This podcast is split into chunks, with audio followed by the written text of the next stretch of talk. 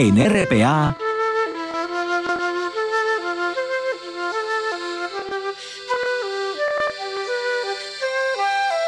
Noche tras noche.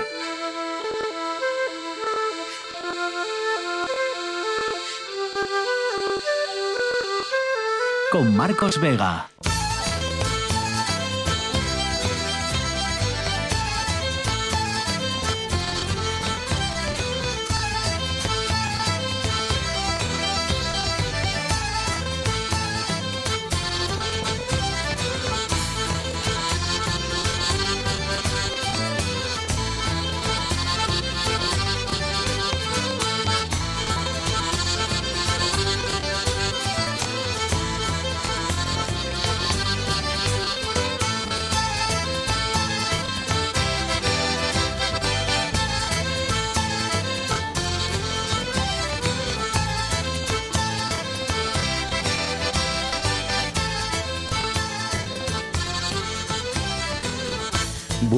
Noches, bienvenidos al espectáculo de la radio. Bimbo, Danone, Michelin, Alcoa o ArcelorMittal son algunas de las empresas que ha citado el ministro de Industria, Jordi Ereu, para decir que el gobierno central está trabajando activamente para afrontar sus crisis. Juan Lorenzo está al frente de la parte técnica, con César Inclán en producción. Son las 9 y un minuto. Esto es Asturias y estas son, recuerden las maneras de conectar con nuestro programa en Facebook Noche tras Noche, espacio RPA, en Twitter arroba NTNRPA. Bueno, el ministro ha dicho que la inversión de Celor es vital para Asturias y para España. Lo ha recordado en una entrevista este jueves en el que el PSOE de Gijón también hoy se ha mostrado a favor de una posible nacionalización de la empresa. Y un jueves en el que UGT ha llamado a crear un frente común para reclamarle a Arcelor que ejecute de una vez las inversiones en Asturias. Todo eso el día en el que otras dos empresas asturianas han tenido la visita de Felipe VI. Alsa, que este año cumple su centenario, y Mantequerías Arias, que llega a los 175 años. El rey visitó la estación de autobuses de Oviedo, donde pudo utilizar un simulador que imita lo que supone conducir un Alsa, un autobús. No sabemos si el simulador también recrea las condiciones laborales de sus trabajadores, ¿verdad? Imaginamos que no. El monarca paró además a comer en Avilés. El Felipe VI paró a comer en Casalín, donde dieron buena cuenta de la longaniza, de almejas, de quesos asturianos, un pisín y una tarta de manzana. En eso consistió el menú el día en el que hemos conocido algunos de esos destinos concretos que les contaba ayer que el gobierno asturiano anuncia que está negociando para los próximos años, destinos aéreos a ciudades, conexiones aéreas a ciudades como Oslo, como Copenhague, como Viena, Praga, Varsovia, Ginebra o Zúrich. Sucede el día en el que hemos conocido que el martes fue detenido en La Felguera por la Policía Nacional un conocido empresario hostelero de la cuenca del Nalón de 68 años que reside en Langreo y que está acusado de varios delitos de abusos sexuales. Y por último, todo eso sucede el día en el que ha continuado o continúa el enfrentamiento entre el gobierno central y el juez García Castellón, el juez que considera que hubo hechos graves en el procés que violan el artículo 2 de los derechos humanos. Eh, lo que invalidaría así la enmienda que permitiría amnistiar a Carles Puigdemont, por ejemplo. Hoy nos vamos a preguntar, de hecho, en nuestro Consejo de Actualidad, qué consecuencias tendrá este enfrentamiento, ¿no? Se lo preguntaremos a nuestros eh, consejeros de actualidad, los catedráticos de Derecho Ramón Durán y Leopoldo Tolivar y la politóloga Azucena Álvarez. César Inclán, buenas noches. ¿Qué nos deja más cuestiones este jueves? Más de la mitad de los niños y niñas que huyen hacia Europa afirman sentirse en peligro durante sus travesías a manos de traficantes de personas o miembros de las fuerzas de seguridad, según un informe publicado este jueves por la ONG Save the Children, que ha insistido en que el pacto de migración y asilo que está sopesando la Unión Europea sería perjudicial para la infancia.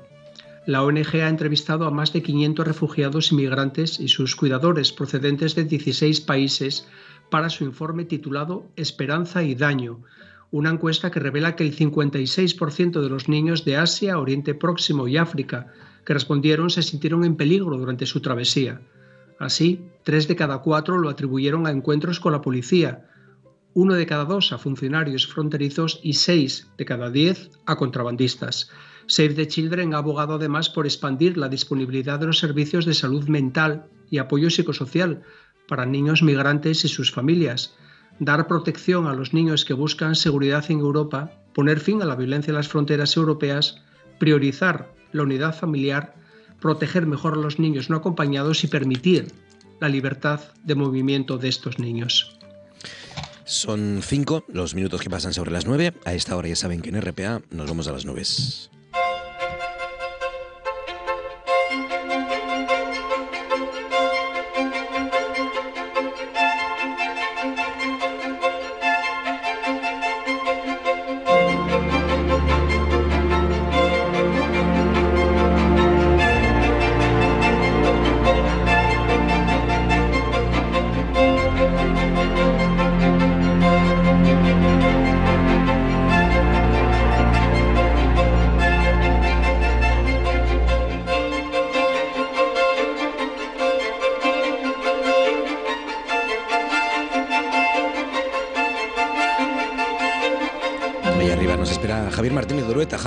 Noches. Hola Marcos, ¿qué tal? Buenas noches. Continúa la racha, sol, calor, temperaturas propias de, del mes de mayo. ¿Qué está pasando? Sí, pues mira, en los últimos días de, enero, pues lo que dices tú, estaremos teniendo más bien temperaturas primaverales de propias del mes de mayo y otro día más, pues eh, muchos termómetros en Asturias por encima de los 20 grados. La máxima más alta hoy se han quedado en Degaña. Ahí el termómetro ha llegado hasta los 21,8 grados y, por ejemplo, en otra zona también del suroccidente, en Cangas, se han quedado también en 21 grados o, por ejemplo, en Blimea, que se han quedado también en 21 grados. Las mínimas, otra vez, no hemos vuelto a registrar heladas en ninguna zona, casi se han quedado a las puertas en Nava. Nava ha marcado la mínima más baja de toda Asturias, dos décimas positivas y ya damos el salto siguiente a Somiedo, que se han quedado en tres grados positivos. Marcos, en Gijón, en zonas de costa, pues también las máximas bastante agradables. En Gijón se han quedado un poco por encima de los 18 grados, 18,2, o en Oviedo sí, algo ambiente algo más fresco, aún así bastante agradable. En Oviedo hemos tenido una máxima de 16 grados, Marcos. Pues ese es el resumen de este jueves de nuevo primaveral, diría yo. ¿Qué nos espera mañana viernes?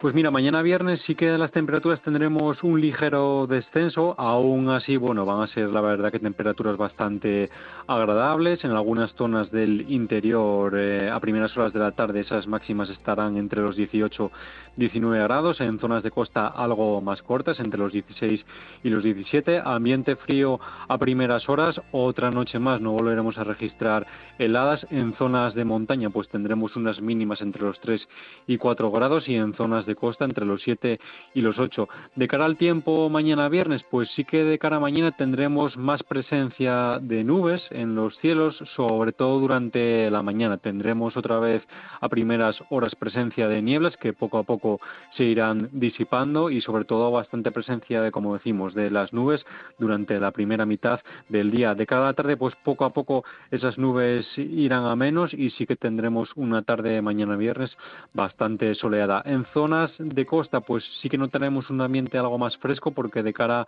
a mañana otra vez más volverá a soplar el viento de componente este y noreste, así que bueno, la sensación térmica será algo menor, pero en principio otro día más marcos sin precipitaciones y con esas temperaturas que esta semana están siendo las protagonistas y de cara a mañana sí que bajarán algo, pero aún así seguirán siendo bastante agradables. No tanto calor, pero todavía temperaturas propias de, mm de meses mm, que todavía no, hemos alcanzado y, sin lluvia. Mm. Eso es mañana viernes. El sábado, venga, vamos con el fin de semana. Pues mira, el fin de semana, el sábado, la verdad que un sábado bastante soleado. En líneas generales tendremos alguna presencia de nubes, nubes de tipo alto que simplemente van a decorar los cielos, así que podremos disfrutar totalmente el sábado del sol. Las temperaturas de cara al sábado sí que volvemos a ganar algunos grados. De cara al sábado, pues sí que vamos a notar otra vez calor, tendremos unas máximas en torno en algunos puntos de Asturias por encima de los 18 grados, ambiente frío otra vez a primeras horas de la mañana, aún así no registraremos heladas en ningún punto, con unas mínimas en zonas de costa entre los 8 y los 9 grados y en zonas de montaña y de interior con unas mínimas en torno a los 5 grados, Marcos. Pero bueno, el sábado, como decimos, para disfrutar y de nuevo otra vez vuelve el calor. Y ya para acabar el domingo,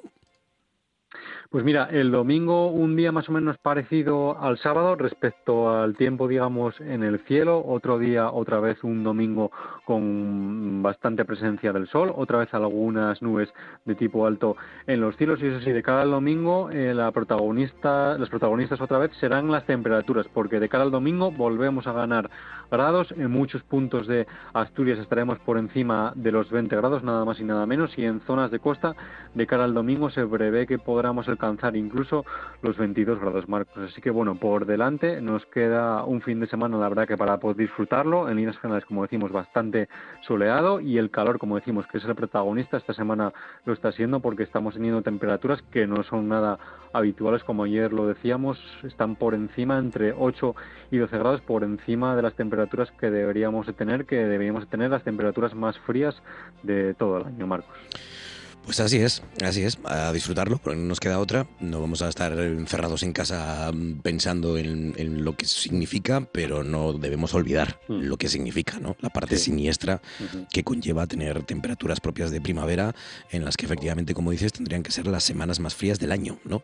Eh, y, las consecuencias que eso va a tener para nuestros cultivos, nuestros árboles, nuestros manzanos, nuestros animales y demás. Pero bueno. Eh, eso ya lo contaremos en otra ocasión. Cuídate mucho, Javier. Orueta, un abrazo. Gracias. Un abrazo. Gracias, el fin de semana. Y a disfrutar ustedes de eh, mañana, no, pasado mañana, el sábado, en la sesión de Bermú, en la librería Kafka y Compañía de Oviedo, del el libro que este mes presenta la, la librería. Es el libro Collado, La maldición de una casa de comidas, del escritor barcelonés Carles Armengol. Carlas, buenas noches. Buenas noches, ¿qué tal? Muy bien, muy bien. Preparado para venir aquí a Asturias y para explicar este, este libro tan particular, ¿no? Collado, la maldición de una casa de comidas, con, en el que narras tu, tu experiencia en el bar. Eh, sí, sí, sí. Bueno, muchísimas ganas de ir a Asturias porque me voy, llevo yendo a Gijón y a Oviedo desde hace, ya no recuerdo la primera vez que fui tengo muchísimos amigos, así que, con muchísimas ganas de estar ahí para contar un poco la, historia de, mi libro. Que bueno, yo eh, es el relato de, un niño que creció en un negocio familiar con tres hermanos, una, un negocio que se dedicaba a dar de comer y a beber a, la gente del barrio, vamos, una, una, casa de comidas en la que se criaron mi, mi, padre, mi tía, mis abuelos y mis bisabuelos, ¿no? con un negocio con más de 80 80 años a sus espaldas. Y es la, mis vivencias, digamos, eh, correteando entre las mesas, pues con entre los clientes y personajes pues de, todo tipo, vamos. ¿Qué, qué, qué hace de particular o qué hacía de, tan peculiar al, al, Collado, a ese local lleno de, creo que clientes muy, muy entrañables, ¿no? Bueno, eh, Collado fue es un reflejo de, una, de, un, de una etapa, ¿no? De, un tipo de negocios que están en peligro de extinción y que, pues que en los en el cual pues se encontraban, ¿no? Pues, pues personajes de todo tipo, eh, pero yo creo que es lo que lo, lo, peculiar o lo, curioso o lo, que representaba Collado, eh, pues es ese tipo de negocios familiares en los que la familia es la mano de obra, ¿no? Los hijos y todo el mundo ayuda a tirar ese negocio adelante en un momento también en el que España estaba en crecimiento y, con una familia eh, con callos en las manos y echando horas pues podía podía vivir bien y llevar a sus hijos pues a, darles una vida a sus hijos mejor de las que ellos habían tenido no ese fue ese momento no de, crecimiento sobre todo en una Barcelona también eh, que estaba explotando una Barcelona de los años 80, 90, la Barcelona olímpica, la Barcelona aspiracional, y, en ese negocio pues pasaban un montón, un montón de cosas, ¿no? Claro, los, 90 en Barcelona es un poco también el, retrato del cambio de un país entero, ¿no? Mm. Eh, todas las Olimpiadas pues, pues suponen un cambio, un antes y un después, para, para bien y para mal, ¿no? De, porque con ella se perdieron muchas cosas, se empezaron a perder muchísimas cosas que ahora ya pues no, parece que, no, se hayan, no hayan ni existido. Pero bueno, también era el resultado pues de, una Barcelona y de una España ¿no? en la que la, la, luz y la vida de, la, de, la, de los barrios y de las ciudades la, la daban los negocios, ¿no? Los, negocios regentados pues, por, por, familias y por gente pues trabajadora. Y cada, cada uno con sus personalidades, sus personalidades, ¿no? Ahora que vivimos un momento en el que las ciudades se están homogeneizando de tal manera que parece que todos son franquicias, todo ha perdido alma, ¿no? Y, y Collado es un, un, un reflejo de, de ese mundo, ¿no? Que ya casi forma parte del pasado. De hecho, creo, Carlas, que tú llegaste a odiar trabajar en el, en el collado.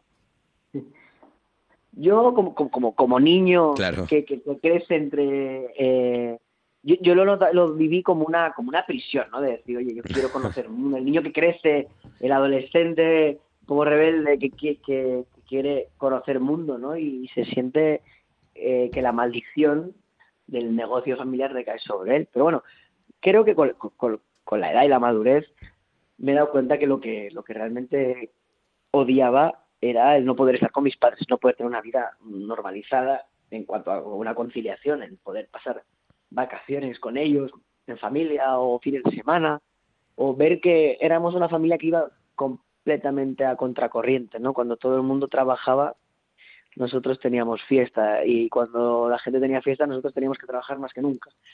Entonces, cuando eres niño, cuesta entender un poco que tu familia vive eso y que tienes todo lo que tienes gracias a ellos, ¿no? Y ya la última, em, ¿dónde están más ricos los callos, en Barcelona o aquí en Asturias? pues sabes que no los he probado en Asturias. Mira, espero este fin de semana probarlos. Claro. aquí, se hacen con capipota, que es con le, aporta una, una, textura más gelatinosa y también se mezclan con, con garbanzos pero los voy a probar, este, a ver si...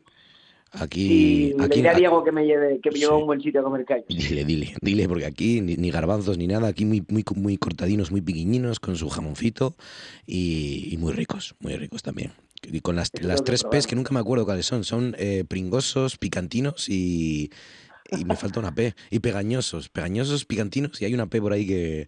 Eh, y picados, y picadinos, es verdad. Eh, picantinos y picadinos. Así que eso, que. que si algo me apetece de, de, de, esta visita pues es, comer y beber bien. claro que sí. Así que ten, seguro que lo, que lo voy a hacer. y a disfrutar de, este retrato de tono época. Collado, La maldición de una casa de comidas, lo edita Colectivo Brusista, que lo va a presentar y firmar este sábado también su, autor, Carles Armengol, en la librería Café y Compañía de, de Oviedo. Carlas, a disfrutar, un abrazo fuerte y gracias por charlar con nosotros. Muchísimas gracias y nos vemos el sábado. Nos vemos. Un abrazo. El día negro se ve para la jornada de hoy. Los cielos están totalmente cubiertos. Tenemos una, una temperatura de 24 grados y ha lloviznado por momentos en la ciudad, lo que puede ayudar a que la a que se uva la pudra que, perdona, que se pudra la uva que permanece en la mayor parte de las cepas de la viña de nuestro marco. Ciencia en la cabeza.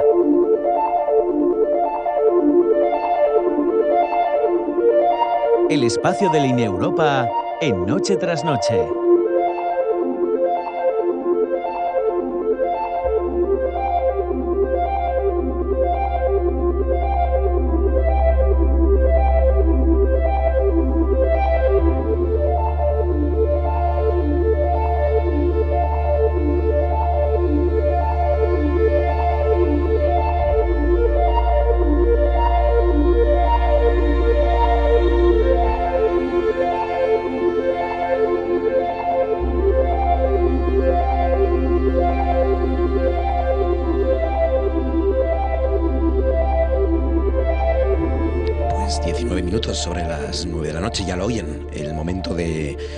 Espacio para la Europa, para el Instituto de Neurociencias del Principado de Asturias y para saludar a un psicólogo con el que teníamos muchas eh, ganas de hablar, sobre todo por lo interesante de su tesis. Está eh, haciendo un trabajo sobre la personalidad oscura.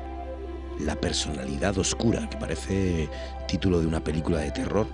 La personalidad oscura, ahora nos lo explicará él mismo, pero en principio es mm, por qué somos malos, ¿no? O por qué los malos son malos.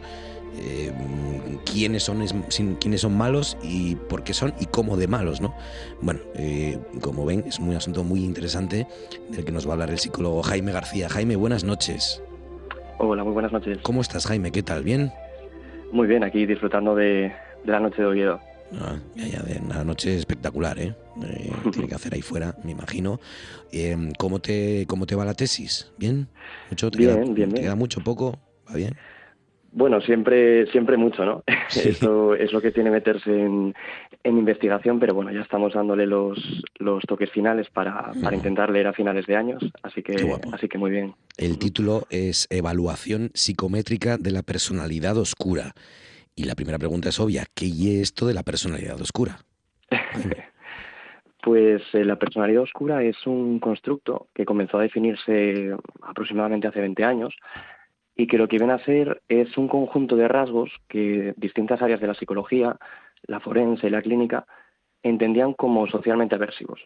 Socialmente aversivos, por resumirlo un poco, vendrían a ser todas esas características psicológicas que buscan un beneficio individual, pero provocando desventajas a los demás, ¿no?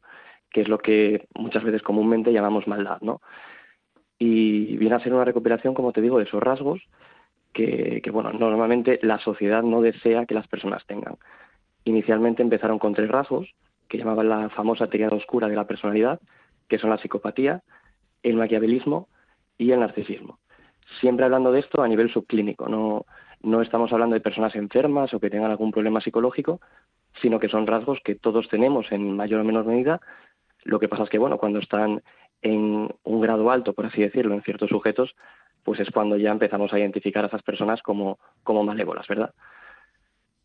Claro, claro. Psicopatía, narcisismo y maquiavelismo son, digamos, esos rasgos que, que compondrían la personalidad oscura, ¿no? Eso es, a nivel inicial se hablaba de esos rasgos, pero posteriormente, en investigaciones posteriores, añadieron un cuarto rasgo que es el sadismo. La búsqueda de placer en el sufrimiento ajeno.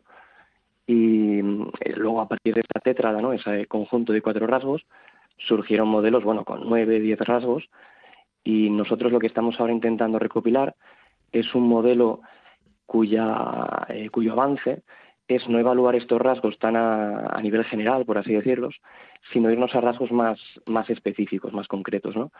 Porque mm, en la psicología, por ejemplo, no está muy clara la diferencia entre un psicópata y una persona maquiavélica estas, estos dos perfiles de personalidad van a compartir muchas características, ¿no? Entonces, evaluar a una persona en psicopatía y posteriormente hacerlo en maquiavelismo supone cierta redundancia, ¿no? En esa evaluación. Entonces, nosotros lo que buscamos con esta tesis es evaluar a un nivel mucho más concreto esas características psicológicas, ¿no? Por ejemplo, la psicopatía a nivel subclínico, ¿no? En personas de población general se define por manipulación, insensibilidad e impulsividad, entonces nosotros lo que hacemos es evaluar, digamos, esas características, no a nivel concreto, no tanto a nivel general. Es decir, si no lo he entendido mal, Jaime, lo que tú estás, en lo que tú estás trabajando es en un cuestionario, ¿no? Una serie de preguntas a través de las cuales un experto, un psicólogo, pueda determinar si un individuo pues tiene demasiada psicopatía o es demasiado narcisista o un grado de maquiavelismo demasiado elevado, ¿no? Sí, más que hablar de demasiado por exceso o por defecto, lo que buscamos más bien con, esta tesis es poder describir ¿no? lo que encontramos en población. ¿no?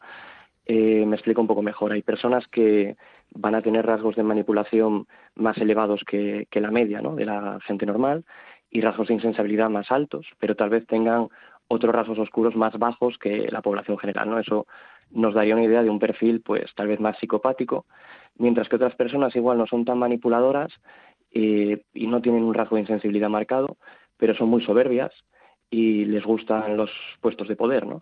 Entonces ahí tendríamos un perfil más, más narcisista, pero siempre hablando de población general, nunca yéndonos a, a, un diagnóstico clínico donde digamos esta persona tiene, tiene un problema psicológico, ¿no? Simplemente es una descripción de distintos perfiles. De hecho, lo que la literatura nos muestra es que ciertos perfiles de este tipo de, de rasgos eh, son personas que luego avanzan fácilmente en las empresas, avanzan en política, porque bueno, ciertamente estos rasgos, por ejemplo la manipulación, no se puede negar que en ciertos contextos resulta muy útil ¿no? para, para poder avanzar socialmente. O sea que es más fácil tener éxito, entre comillas, entendiendo lo que desgraciadamente se entiende hoy por tener éxito, siendo malo. Eh, bueno, es, un, es un debate muy interesante porque, claro, cuando, cuando metemos la maldad ya nos vamos un poco de la psicología a la, a la filosofía ¿no? o, a la moral. Entonces, lo que sí que parece haber es una relación entre ciertos niveles en algunos de estos rasgos y ciertas ventajas a, nivel social, como tú bien dices, según quién juzgue esa ventaja, ¿no? Desde qué prisma, pero es, es verdad que libros que ahora se están vendiendo mucho, como un libro de Steve Taylor que se llama Desconectados, habla de cómo es cierto que, en democracias avanzadas, si tú colocas eh, puestos de poder, la gente que tenga un deseo más eh, ferviente por llegar a esos puestos de poder, pues es más probable que vaya a llegar ¿no? a, dichos puestos. Y desgraciadamente esas, esas personas a veces son personas con estos rasgos especialmente marcados, ¿no? Y se da lugar a lo que él llamaba patocracias. Entonces, bueno, sí que es cierto que tienen ese, ese lado oscuro y adaptativo para ciertos contextos, ¿no? Que es un poco lo que se intenta estudiar o intentamos desde, desde nuestras investigaciones no, no hacerlo desde un punto de vista moral, de si esto es malo o bueno, sino, bueno, eh, en estas personas tienen este perfil psicológico que nosotros no entramos a valorar si es bueno o malo y lo que vemos es que bueno en ciertos directivos puede haber este tipo de, rasgos nosotros con la investigación que estamos haciendo estamos en una etapa preliminar no no tenemos resultados de ese tipo todavía estamos desarrollando como bien decías antes el cuestionario que posteriormente se aplicará para poder ver cómo se distribuyen estos rasgos ¿no? en, distintos, eh, en distintas ocupaciones laborales, distintos trabajos, distintos ámbitos pero bueno, la literatura previa lo que muestra es que a veces sí que se dan este tipo de, circunstancias. Tiene sentido porque quitando el sadismo, que, como antes explicabas, eh, pues es alguien que siente placer por hacer daño a los demás y, punto, las otras tres eh, eh, características, la psicopatía, el narcisismo y el maquiavelismo, son hacer daño a los demás o, lograr objetivos individuales a costa de los demás. con lo cual habrá mucha gente que, que no tenga estas o, o no tenga en un gran máximo este tipo de, características, que, llegue un momento en el que anteponga el hacer daño a los demás mm, para no cumplir sus objetivos individuales. Claro, tienes, tiene todo el sentido. Exacto, sí, sí, sí. Si las personas, digamos, que, que no tienen esos rasgos tan marcados, ¿no? sobre todo el tema de la insensibilidad, pues eh, eh, van a tener, digamos, un freno emocional a la hora de crecer ellos a costa de hacer de menos o perjudicar a los demás. Pero claro, si, si encuentras un perfil que no tiene, que no tiene ese freno emocional, pues lógicamente la, escalada que puede hacer a nivel empresarial, pues es, es muy, muy superior, o más que superior, más, más rápida, ¿no? Eh, que otras personas, porque sí que es cierto que las investigaciones lo que demuestran es que, eh, por lo menos algunas de ellas, que este tipo de perfiles son vistos por los eh, por el resto de trabajadores como más productivos, eh, como mejores líderes, lo cual no implica que a posteriori lo vayan a hacer, ¿no? Pero sí que son capaces de generar esa imagen a nivel laboral que les permita avanzar rápido, aunque posteriormente, como digo, no cumplan con, con ese tipo de características. Eh, a mí se me ocurren muchas aplicaciones. La primera, evitarnos disgustos. Eh, intentar, que no sé si es posible, pero intentar, bueno, yo no, sé que no es posible. Desgraciadamente, en este mundo eh, al final te vas a encontrar con alguna de estas personas, lo quieras o no. Pero, pero ¿cuáles son las aplicaciones que se te ocurren a ti, Jaime, o que, o que se te ocurrieron a ti antes de empezar este trabajo? Bueno, antes de comenzar, yo tenía mucho interés por el ámbito forense de la psicología eh, y es un ámbito que, bueno, la, gente que está trabajando en ello sí que cuando le hablas estos rasgos ven, ven una clara una clara aplicación, ¿no? un interés en cuando ellos evalúan, en, cuando un psicólogo evalúa ¿no? en procesos judiciales a una persona, el poder tener eh, un perfil en estos rasgos oscuros ¿no? de la persona que, que evalúa. Otro tema será si la deseabilidad social, la simulación y el engaño eh, son trabas grandes ¿no? a la hora de, de llevar a cabo este tipo de evaluaciones. Pero un, un, ámbito marcado sería ese. Otro ámbito es eh, podría ser el ámbito clínico, de cara al trabajo con este tipo de con este tipo de personalidades. Sí que es cierto que no son personalidades eh, que tiendan al sufrimiento psicológico eh, me explico un poco mejor, no son personas que vayan a buscar terapia, ¿no? nadie busca terapia porque es un manipulador, ¿no? Generalmente va a buscar terapia la víctima, ¿no? Exacto. no la persona, ¿no? Entonces, pero sí que es verdad que, bueno, para cierto, eh, ciertos, eh, ciertas situaciones puede ser útil. Y luego un ámbito también muy, muy goloso y donde hay gente interesada es el ámbito de los recursos humanos, ¿no? Por precisamente todos los hijos laborales que te comentaba antes. Entonces ahí también hay cierto interés, ¿no? Hay, de hecho, algún test en España que ya se está intentando eh, desarrollar para este tipo de cosas, ¿no? Evaluar dentro de una empresa, pues, quién tiene este tipo de perfiles, porque, bueno, llegar a dar poder, ¿no? A ciertas personas con rasgos excesivamente marcados, pues es, puede ser un riesgo. Entonces sí que hay cierto interés en ello también. Pues así de interesante es el trabajo del mm, psicólogo Jaime García del Instituto de Neurociencias del Principado de Asturias sobre la personalidad oscura. Qué interesante, Jaime. en cuanto acabes, aquí te queremos otra vez para que nos lo vuelvas a contar, ¿vale? Aquí estaremos. Muchas abrazo y enhorabuena. Gracias, Jaime. Un abrazo. A vosotros. La actualidad nunca descansa. La información no para. Por eso en RPA os mantenemos informados e informadas de lo que pasa en Asturias. Siempre. También el fin de semana. Los sábados y domingos, boletines horarios desde las 10 de la mañana. Y a partir de las 2 y media de la tarde, Asturias hoy fin de semana. En RPA, la información también en fin de semana. RPA, vocación de servicio público.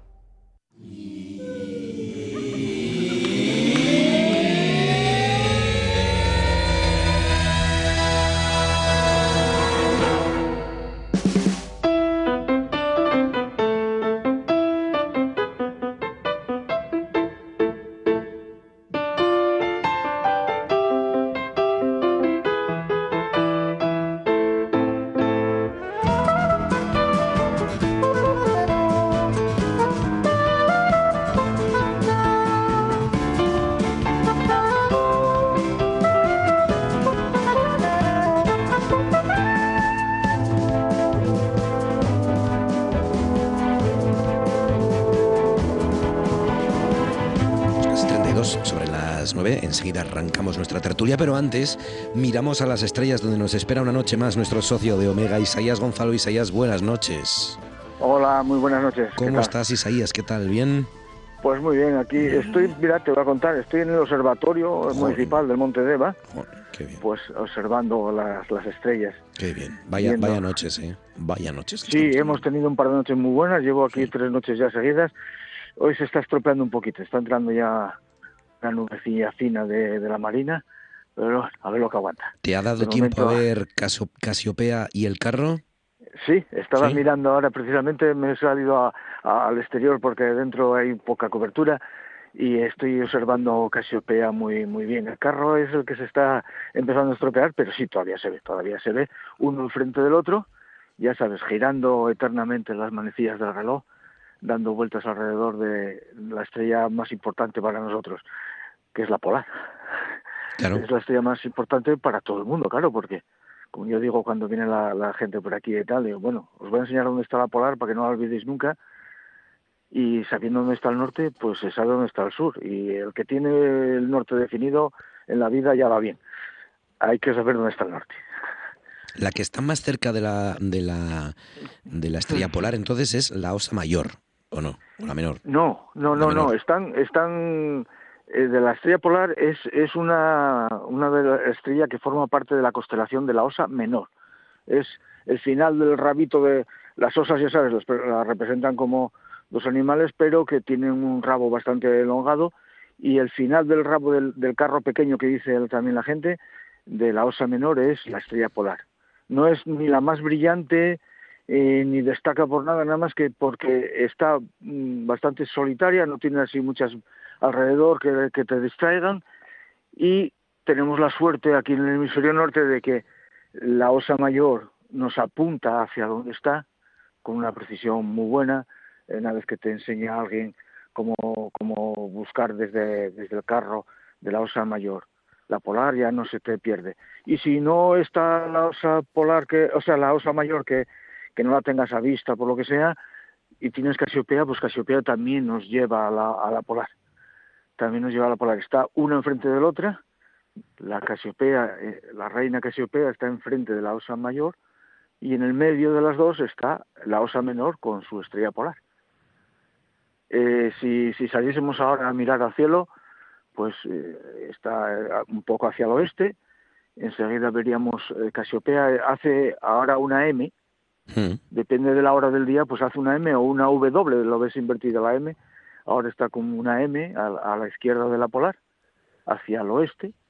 Y el carro de la Osa Mayor, bueno, es una constelación que casi todo el mundo conoce, el carro, gran carro.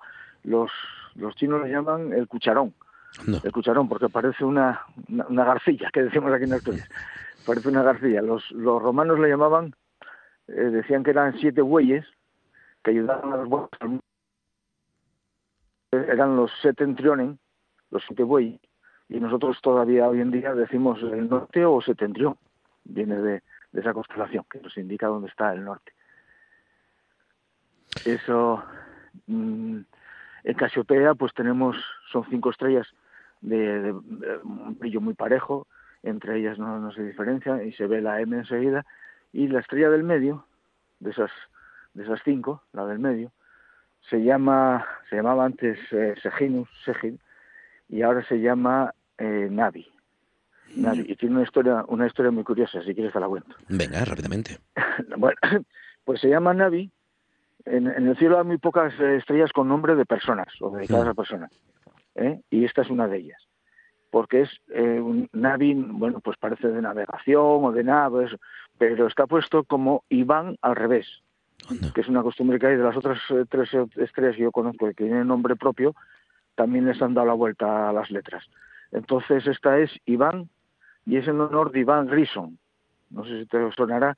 Iván Grison fue uno de los primeros astronautas de Norteamérica y falleció en, la misión del Apolo 1. El Apolo 1 eh, en despegue se, incendió y, fallecieron tres, tres astronautas. El comandante de la misión era Iván, Iván Grison, y cuando hacían las pruebas en, ahí en Pasadena y pues les metían los aceleradores, estos centrifugadores dando vueltas y vueltas y eh, salían al espacio y todo, se fijaban en esa estrella para saber orientarse. Era su estrella, él oh, tenía esa estrella de referencia. Miraba para ahí, miraba para hacia, hacia su mapa del cielo. Y cuando falleció, pues eh, sus compañeros dijeron, bueno, pues esa estrella a partir de ahora será la estrella de Iván. Y ahí está. Pues nada, la historia de Iván, cuando veamos y miremos las, la Casiopea y la mm, Osa Mayor, pues nos acordamos de la historia que hoy nos ha contado. Iván y este Grison, que era su mm, apellido. Iván Grison. Esta serie, esa serie del CSI, esa tan, ah, famosa serie, pues también está, está, está, en honor de, este hombre, que ya digo, fue mm. el primer el primer humano eh, norteamericano en salir al espacio. Pues muy bien, a disfrutar de este fin de semana, ¿eh? que vais a tener buenos cielos, yo creo, ¿no? Sí, esperamos que sí. Yo mañana tengo un taller de, astronomía, una actividad que hacemos ahí con Jarascada, una empresa, en Cotobello. ¿Hay sitio? y me parece que estaban apuntados todos, pero bueno, para, para uno o dos podríamos eh, hacerlo. Pues si te apetece, estás invitado. Bien, bien, bien. En Cotobello con Isaías Gonzalo. En, y Cotobello, no, pues a Deva, todo el mundo, ¿no? A disfrutar. Eso, sí, mañana sí, sí, yo, yo voy a hacer doblete.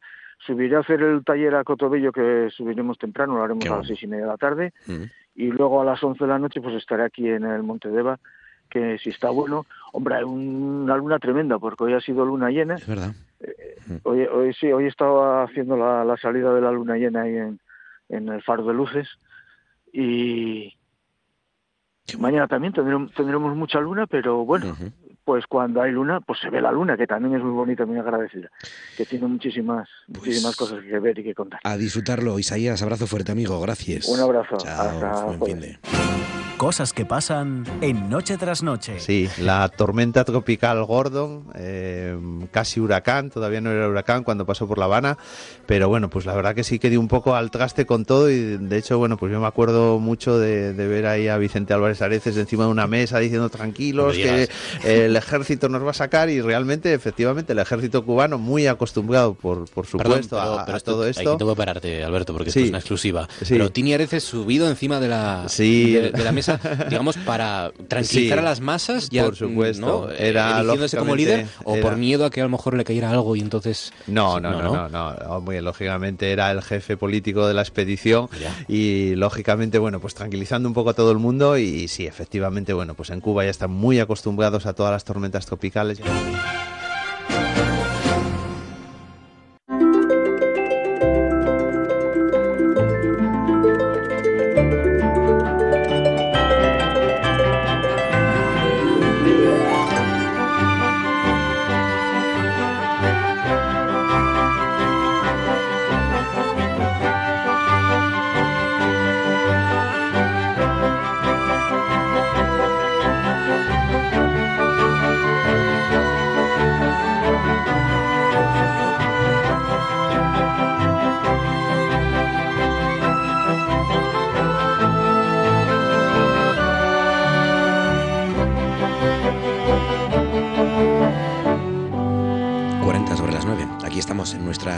Nuestro consejo de actualidad en la sintonía de RPA en Noche tras Noche con la compañía de Azucena Álvarez. Azucena, buenas noches. Muy buenas noches a todos. ¿Cómo estás, Azucena? ¿Qué tal? ¿Bien? Pues muy bien. Encantada de compartir con vosotros esta noche de primavera de enero. Eh, vamos a disfrutarlo de esta manera, ya que no llueve. Lo que tiene que llover en otros sitios, aquí que tenemos agua bastante, pues disfrutamos de nuestra primavera de enero. Ayer me acordé de ti. ¿Por qué? Porque hablamos de las nominaciones de los Oscars. Eh, y claro, hablamos y la verdad es que yo no he leído que hubiera mucha polémica en Francia por haber elegido, eh, por no haber presentado Anatomía de una caída como su candidata a los Oscars. Eh, por haber presentado a Fuego Lento, que al final no ha sido seleccionada como mejor película extranjera. No, no sé si lo hicieron no sé si ha seguido este, este asunto, pero no sé si, si han, no lo han hecho porque como, mm, bueno, Anatomía de una caída ya sabían que iba a estar nominada segura, pues dijeron, bueno, pues vamos a aprovechar y, y por ambición vamos a presentar a Fuego Lento o, o, porque se han equivocado estrepitosamente y porque son cosas de estas que hacen los franceses, pero pues cualquier cosa puede ser. Ellos a lo mejor habían pensado que, que, iba a tener más probabilidades por alguna razón, que les parecía más comercial o más del gusto de los americanos, porque claro, es la academia de, americana ¿no? la que va a elegir y entonces pues una cosa es el gusto europeo y otra cosa es el gusto americano. Es posible que vaya por ahí las razones, pero la verdad es que no tengo información. Mm, Mm. para responder a esa pregunta. lo que me extraña es que no, que no aparentemente no haya polémica, ¿no? no, no, ninguna. El, el, cine francés es una industria muy autónoma. Ellos están por encima de esto, ¿no? No, por encima no. Aparte, es que ellos tienen su propio sistema, mm. saben que el cine de Hollywood va por un lado, el suyo va por otro. Eh, ya vemos lo diferentes que son las películas que se premian en los festivales de cine eh, franceses, el más famoso es Cannes, pero bueno, hay otros y, son películas de un estilo muy diferente de las que reciben los premios en Hollywood. Entonces ellos ya, ya saben que lo suyo es otra cosa. Pues, pues sí, sí, sí, es curioso, pero de momento, pues eh, a pesar de que Francia ninguneó a Anatomía de una caída, pues los Oscars la han respaldado con varias nominaciones, porque es verdad que es una gigantesca película. Bueno, se llevó la Palma de Oro eso sí. Sí, sí, sí, pero pensaban mm. que, seguramente pensaban que allí que no iba a funcionar, no sé. Mm. Ramón Durán, buenas noches. Eh, muy buenas noches. Yo sobre esto tengo algo que decir. Venga. Porque en las críticas de cine americano se ha dicho que eh, la anatomía era un ejemplo de eh, el luminoso cine francés, por los hermanos Lumière, dicen. Es decir, ellos sabían que iba a ir clarísimamente como candidata y yo creo que efectivamente se hizo a propósito para intentar colar por la vía de otro tipo de, de, película eh, la película como no oficial, por decirlo de alguna manera pero eran muy conscientes de la enorme fuerza que tiene hmm. esa película. O sea, tu teoría es que, los franceses dijeron, bueno, como está seguro que va a estar... Sí, ¿no? Fue de astucia. Puede ser. Clarísimamente. Porque es que es fantástica. Hmm. Muy buena, magnífica. Para mí una de las películas del año, por no decir la película del año, sin lugar a dudas. Leopoldo Tolivar, buenas noches. Hola, muy buenas noches. ¿Cómo estás, Leopoldo? ¿Qué tal? ¿Bien? Bien, de momento no tengo que... ¿Tienes algo rosales despistados con esto, estos calores de, de enero? O Bueno, llevo unos días sin verlos, pero no, no creo que, que nos hayamos eh, adelantado tanto como para tener rosas. ¿no? Eh, hace unos días cuando estuve eh, en, el, en el pueblo, la verdad es que estaba todo muy, muy marchito, ¿no? Ni siquiera las azaleas que en esta época suelen florecer, pues estaban precisamente pues muy espléndidas, ¿no? es un mal momento y además con estos cambios climáticos todavía eh, o con estos eh, giros de un día para otro, pues las plantas todavía se, se asustan más, ¿no? Y las reacciones son imprevisibles, ¿no? Pero no es un buen momento este para disfrutar de lo floral, ¿no? Venga, contadme cosas que os han llamado la atención y luego vamos con el tema principal, pero antes, Azucena, ¿cuál es tu asunto? ¿Qué sugieres? ¿Qué propones? Vamos allá. Pues a mí lo que me ha estado llamando la atención en las noticias pues de hoy mismo es eh, hasta qué punto los derechos humanos no están garantizados en el mundo desarrollado ni siquiera cuando hablamos del derecho más básico que es el derecho a la vida.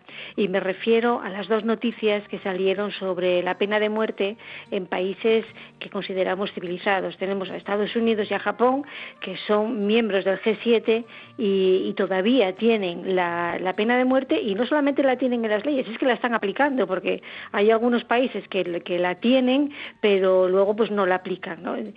pero no es el caso de estos dos. Y además mm, resulta muy chocante, ¿no? La, crueldad y el empeño que tienen en aplicar esto, ¿no? Porque en Estados Unidos pues se está hablando de la ejecución por asfixia con nitrógeno a una persona, a un condenado, a un asesino, pues sí, asesino, pero la condena a muerte es otra cosa, ¿no? Este Kenneth Eugene Smith eh, cometió un asesinato en 1989 y lleva en la cárcel pues un montón de años, han intentado matarlo y ahora van a utilizar un método que, es de una crueldad que hasta las Naciones Unidas eh, dijo lo, lo, condena públicamente porque es un trato cruel, es inhumano y lo comparan a la tortura. De hecho, parece ser que hasta los veterinarios lo, lo rechazan para, para sacrificar animales por la crueldad.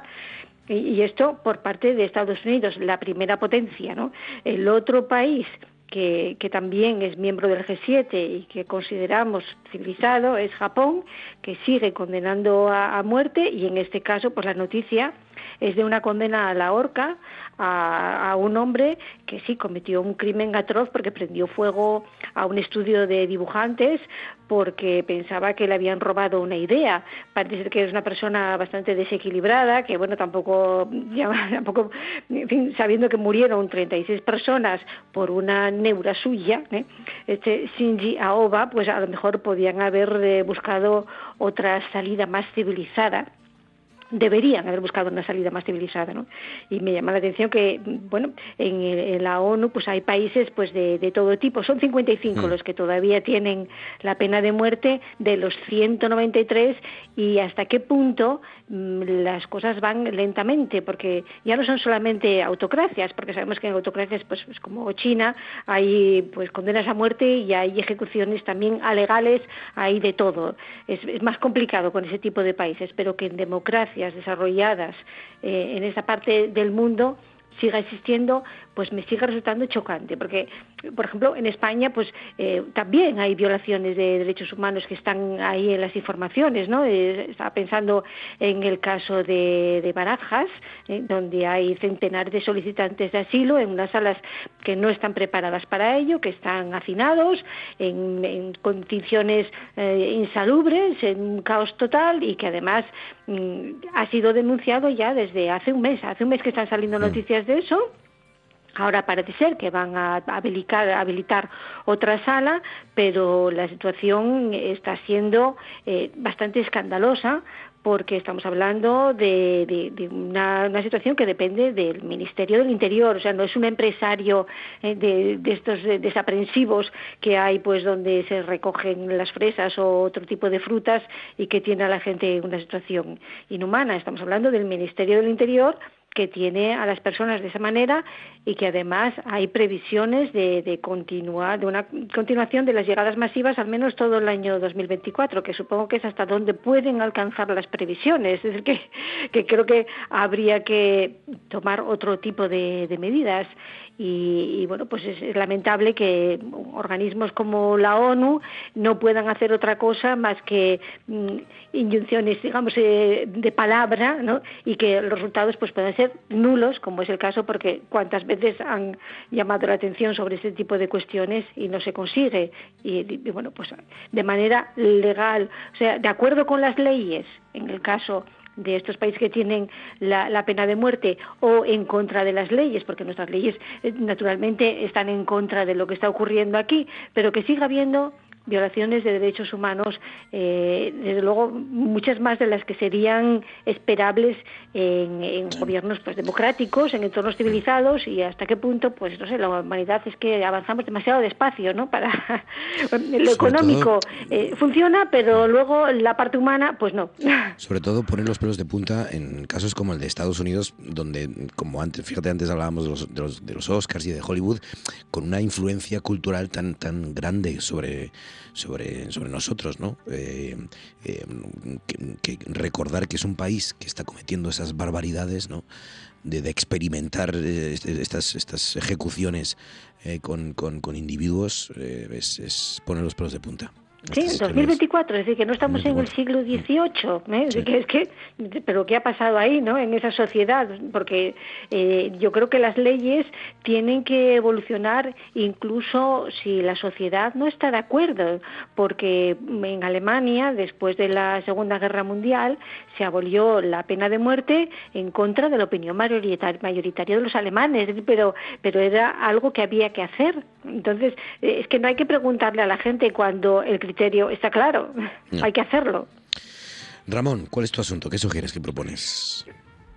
Pues mira, después de escuchar a Lucena, a quien tanto admiro, eh, yo estaba a punto de comentar el famoso tema de eh, eh, los resultados electorales de, Trump en, New Hampshire, pero no lo voy a hacer. ¿Por qué? Porque ella ya nos alertó sobre el peligro y yo creo que la primera noticia auténtica, verdadera, real que tuve de Trump fue las advertencias que nos hacía ¿no? Me acuerdo. Que gana, que gana, y cuando, cuando Donald Trump pues, era una especie de fenómeno eh, casi excéntrico y, que, y que veíamos casi con una sonrisa, ¿no? Diciendo, mira, este tipo qué, qué, cosas hace. sigue pareciendo increíble. Sí, Azucena, Azucena sí, sí, sí, sí, Es que, es que este, si, os, si, os, dais cuenta, estamos experimentando lo mismo, ¿no? Eh, eh, estamos, estamos mirando como diciendo, nah, imposible que vuelva a ganar. Igual que decíamos es imposible que este personaje gane, eh, ahora estamos diciendo, es imposible que vuelva a ganar. Estamos también... Pero es que fíjense que su rival es Biden. Que uno dice, pero, pero, ¿en qué mundo vivimos? ¿no? Pero voy a alejarme de ese escenario hmm. y voy a centrarme en una cuestión que creo que es, que es importante porque es muy de fondo. Eh, cuando hay una cierta crispación política, los polos de la política tienden a hacerse como más fuertes y por tanto el peligro del fundamentalismo sale. ¿El fundamentalismo en qué consiste? En la agrupación sin ningún tipo de disidencias. Hemos visto estos días como eh, uno de los fundadores del país, Diario Independiente de la Mañana, Sabater, es purgado porque eh, hace columnas distintas de las que al país le gustarían. Hemos visto estos días como Pablo Iglesias purga en su televisión a Monedero, a Monedero, oigan, es, una cosa espectacular. ¿Por qué? Porque tiene una vertiente ideológica un poco distinta. Hemos visto estos días como un disidente del PSOE, bueno, disidente entre comillas, eh, García Paje, opina distinto, dice que está en los radios y prácticamente todo el mundo sale en tromba. ¿Esto qué significa? Significa que a veces la política, cuando se pone un poquito tensa, tiende a eliminar al disidente. Eh, yo me alegro normalmente de participar en tertulias como estas, en las cuales eh, eh, personas que se llevan extraordinariamente bien y que opinan extraordinariamente distinto, pueden poner en común opiniones diversas sobre circunstancias sociales o políticas o incluso ideológicas.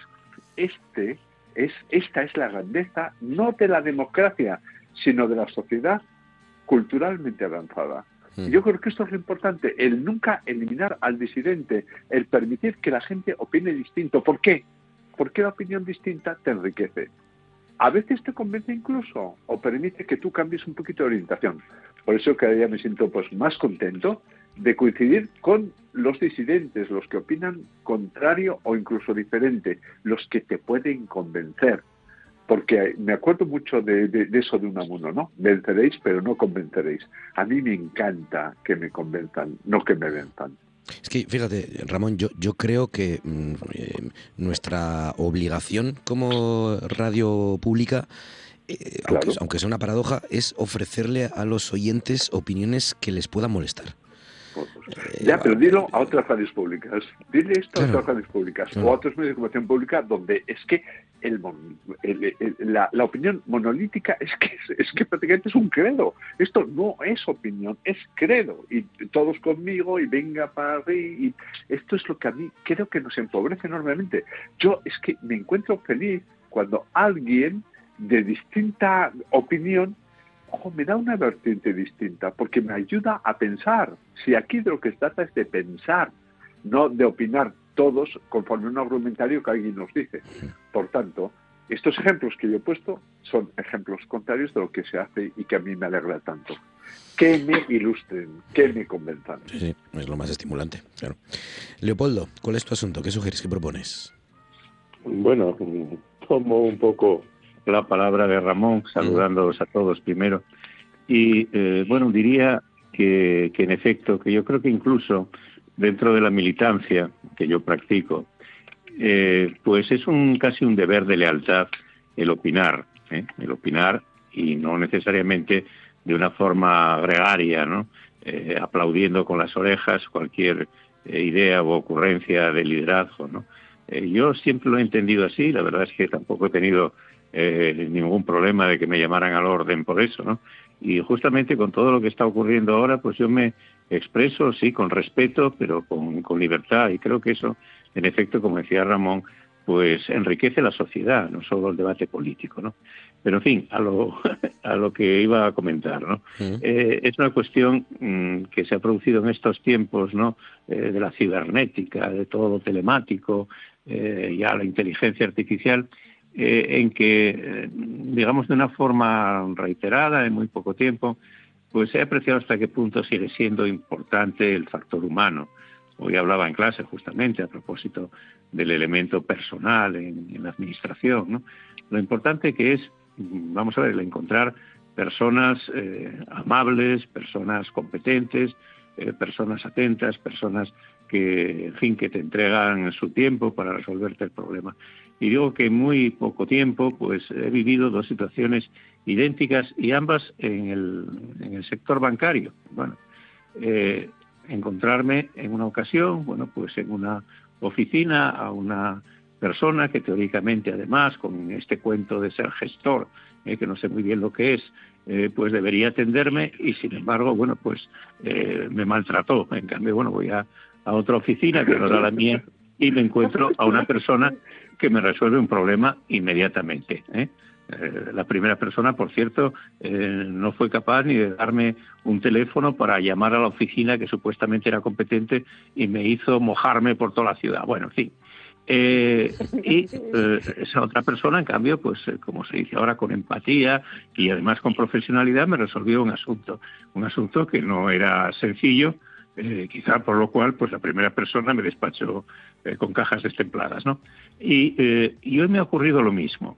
Eh, ayer intenté solucionar un problema de conexión, una cosa muy, muy tonta, de conexión del teléfono con la tarjeta de crédito, con una tarjeta de crédito, con lo cual no me llegaba pues el SMS con la clave para terminar una operación. Bueno, bien, ayer pues llamé a un teléfono del supuesto especialista, mirando todos los teléfonos de la entidad bancaria, que era otra del primer caso, ¿no? y eh, un señor que supuestamente era el experto empezó a hablarme en un lenguaje ininteligible, ¿no? Y eh, obsesionado con que yo tenía que encontrar una pestaña que como luego al día siguiente, o sea hoy, una persona competente, pues me evidenció no existía tal pestaña, ¿no? Entonces yo estaba buscando una pestaña como una persona que está rasurada, ¿no? Que no tiene pestañas, ¿no? Bueno, y bueno, en cambio hoy, pues se me ocurre llamar a otro número, casi al azar, y me encuentro a una señora en concreto, ¿no? que me da tres pasos y me lo resuelve en 15 segundos, ¿no? Entonces, claro, mm, en el momento que todo sean maquinitas y dé al botón, y eh, si quiere hablar con no sé qué, marque uno, y si quiere que le eh, contesten con tal, marque dos, bueno, pues evidentemente eso ya sabemos a dónde va, nada más que a crear más paro en, en todos los sectores, ¿eh? Y esa mecanización, bueno, pues desde luego es también muy empobrecedora las relaciones personales.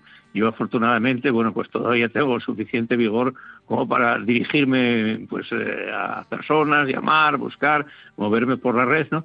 Pero la verdad es que esto que se llama la brecha digital tiene que ser terrible cuando alguien se encuentra con una persona que no sea receptiva y que encima sea pues manifiestamente hmm. incompetente. ¿no? Em, seguro que os pasa con la edad.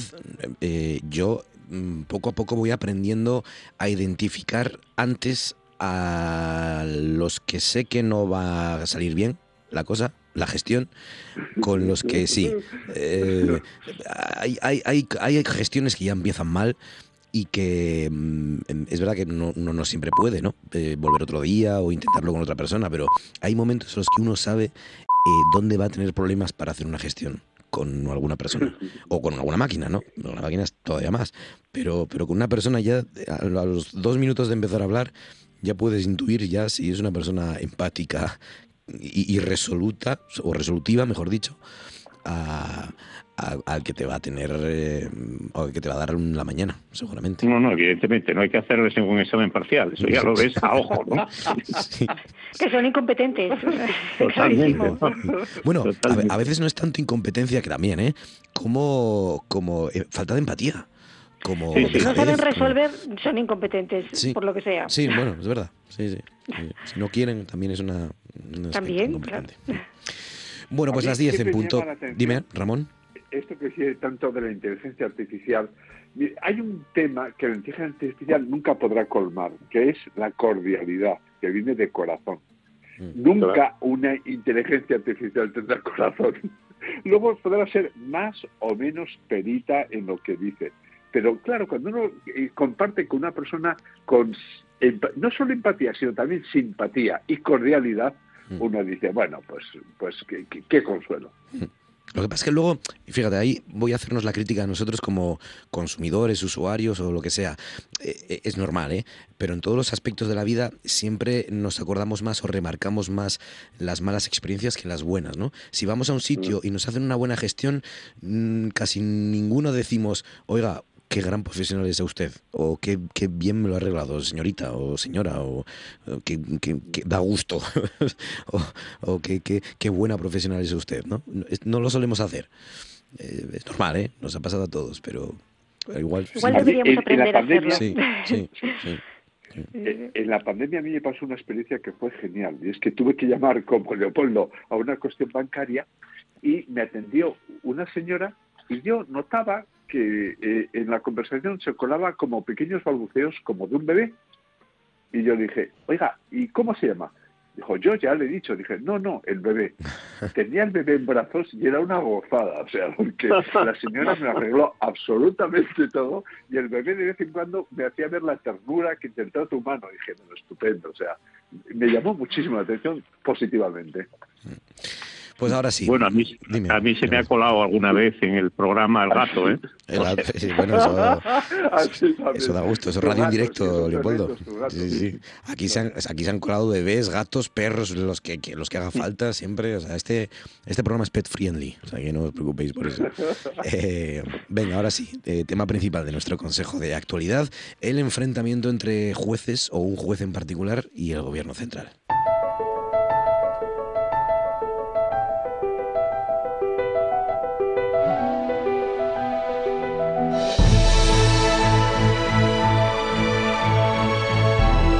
Esto es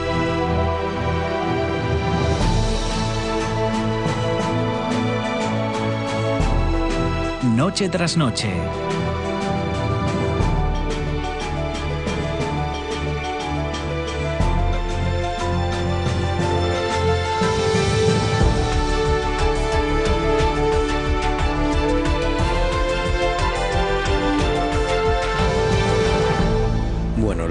Lo último que hemos sabido es, primero esta tarde, ese auto del juez García Castellón tratando de invalidar eh, la enmienda que permitía amnistiar o permitiría amnistiar a Carles Puigdemont. El magistrado argumenta que hubo hechos graves que violan el artículo 2 del Convenio de Derechos Humanos. Eh, la ley de amnistía blinda a los CDR procesados por terrorismo porque no pasaron a la acción en este último cambio que hizo el gobierno negociando con, con Junts. Algunos juristas coinciden en que eh, ese nuevo texto pactado entre el PSOE y los independentistas es explícito, deja poco margen de maniobra a los jueces. Mm, lo último también que hemos sabido es un tuit, eh, un comunicado, mejor dicho, de Carles Puigdemont, que ha dicho que mm, que queda claro, ha dicho Carles Puigdemont, que los estándares europeos respecto a los derechos fundamentales no son los estándares de la nomenclatura judicial española que los eh, jueces eh, dice eh, los, que los jueces españoles se, han, se hayan pronunciado censura que los jueces españoles se hayan pronunciado y de qué manera antes de conocer la ley de amnistía más cosas. El ministro del Interior, Fernando Grande Marlasca, ha hablado hoy también. Ha dicho que serán los jueces, una vez aprobada la ley de amnistía para independentistas catalanes, serán los jueces los que determinen qué hechos revisten el carácter de terrorismo, eh, algo que conllevará que personas pueden y cuáles no acogerse perdón, a ese perdón legal. Eh, ya saben que el gobierno defiende ese cambio en la ley de amnistía porque no es comparable, ha dicho eh, uno de sus ministros, lo ocurrido en el procés con el terrorismo de ETA. Y más cosas, por ejemplo, em, el fiscal general que ha reclamado ayer, creo recordar, lealtad constitucional a todos los poderes públicos y advierte que no va a entrar a valorar decisiones políticas en esa tormenta por la amnistía. Bueno, os pregunto, ¿es grave, pensáis, el enfrentamiento entre poderes o entre eh, el juez García Castellón en particular y el gobierno?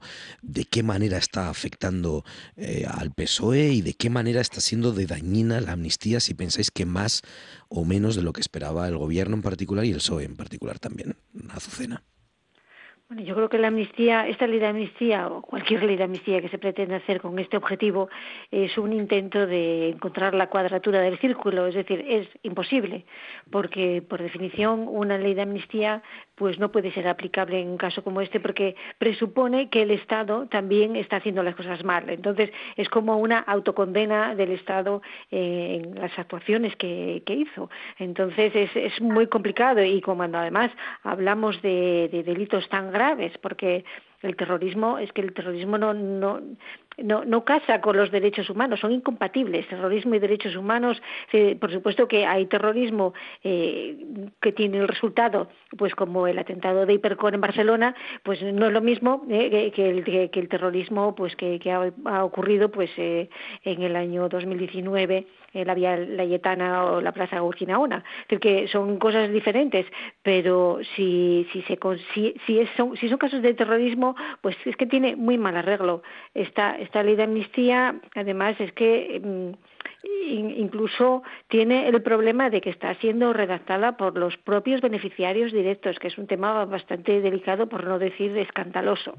Y, el no respetar a los jueces es una tentación eh, autoritaria que es muy mala. Yo sé que a los, los gobiernos siempre tienen una tensión entre el gobierno y entre, entre poderes, ¿no? entre el ejecutivo y el judicial, pues siempre hay, siempre hay una tensión, pero hay que tener un respeto por la esfera de cada uno. Entonces, el gobierno tiene que procurar hacer leyes que, sean constitucionales y que, que, también sean respetuosas con la, con la legislación europea, con la que se supone que están de acuerdo, con la que han dicho que, que, iban a estar de acuerdo, con la que iban a respetar, y por su parte, pues los jueces aplicar la ley, sin más. Y, y yo no creo que haya razones para dudar de la independencia de los jueces ni porque haya ni porque estén haciendo una interpretación eh, torticera de lo que pone la ley. Lo que pasa es que cuando se se pretenden cosas que son imposibles, pues mm, no se puede esperar que les den la razón.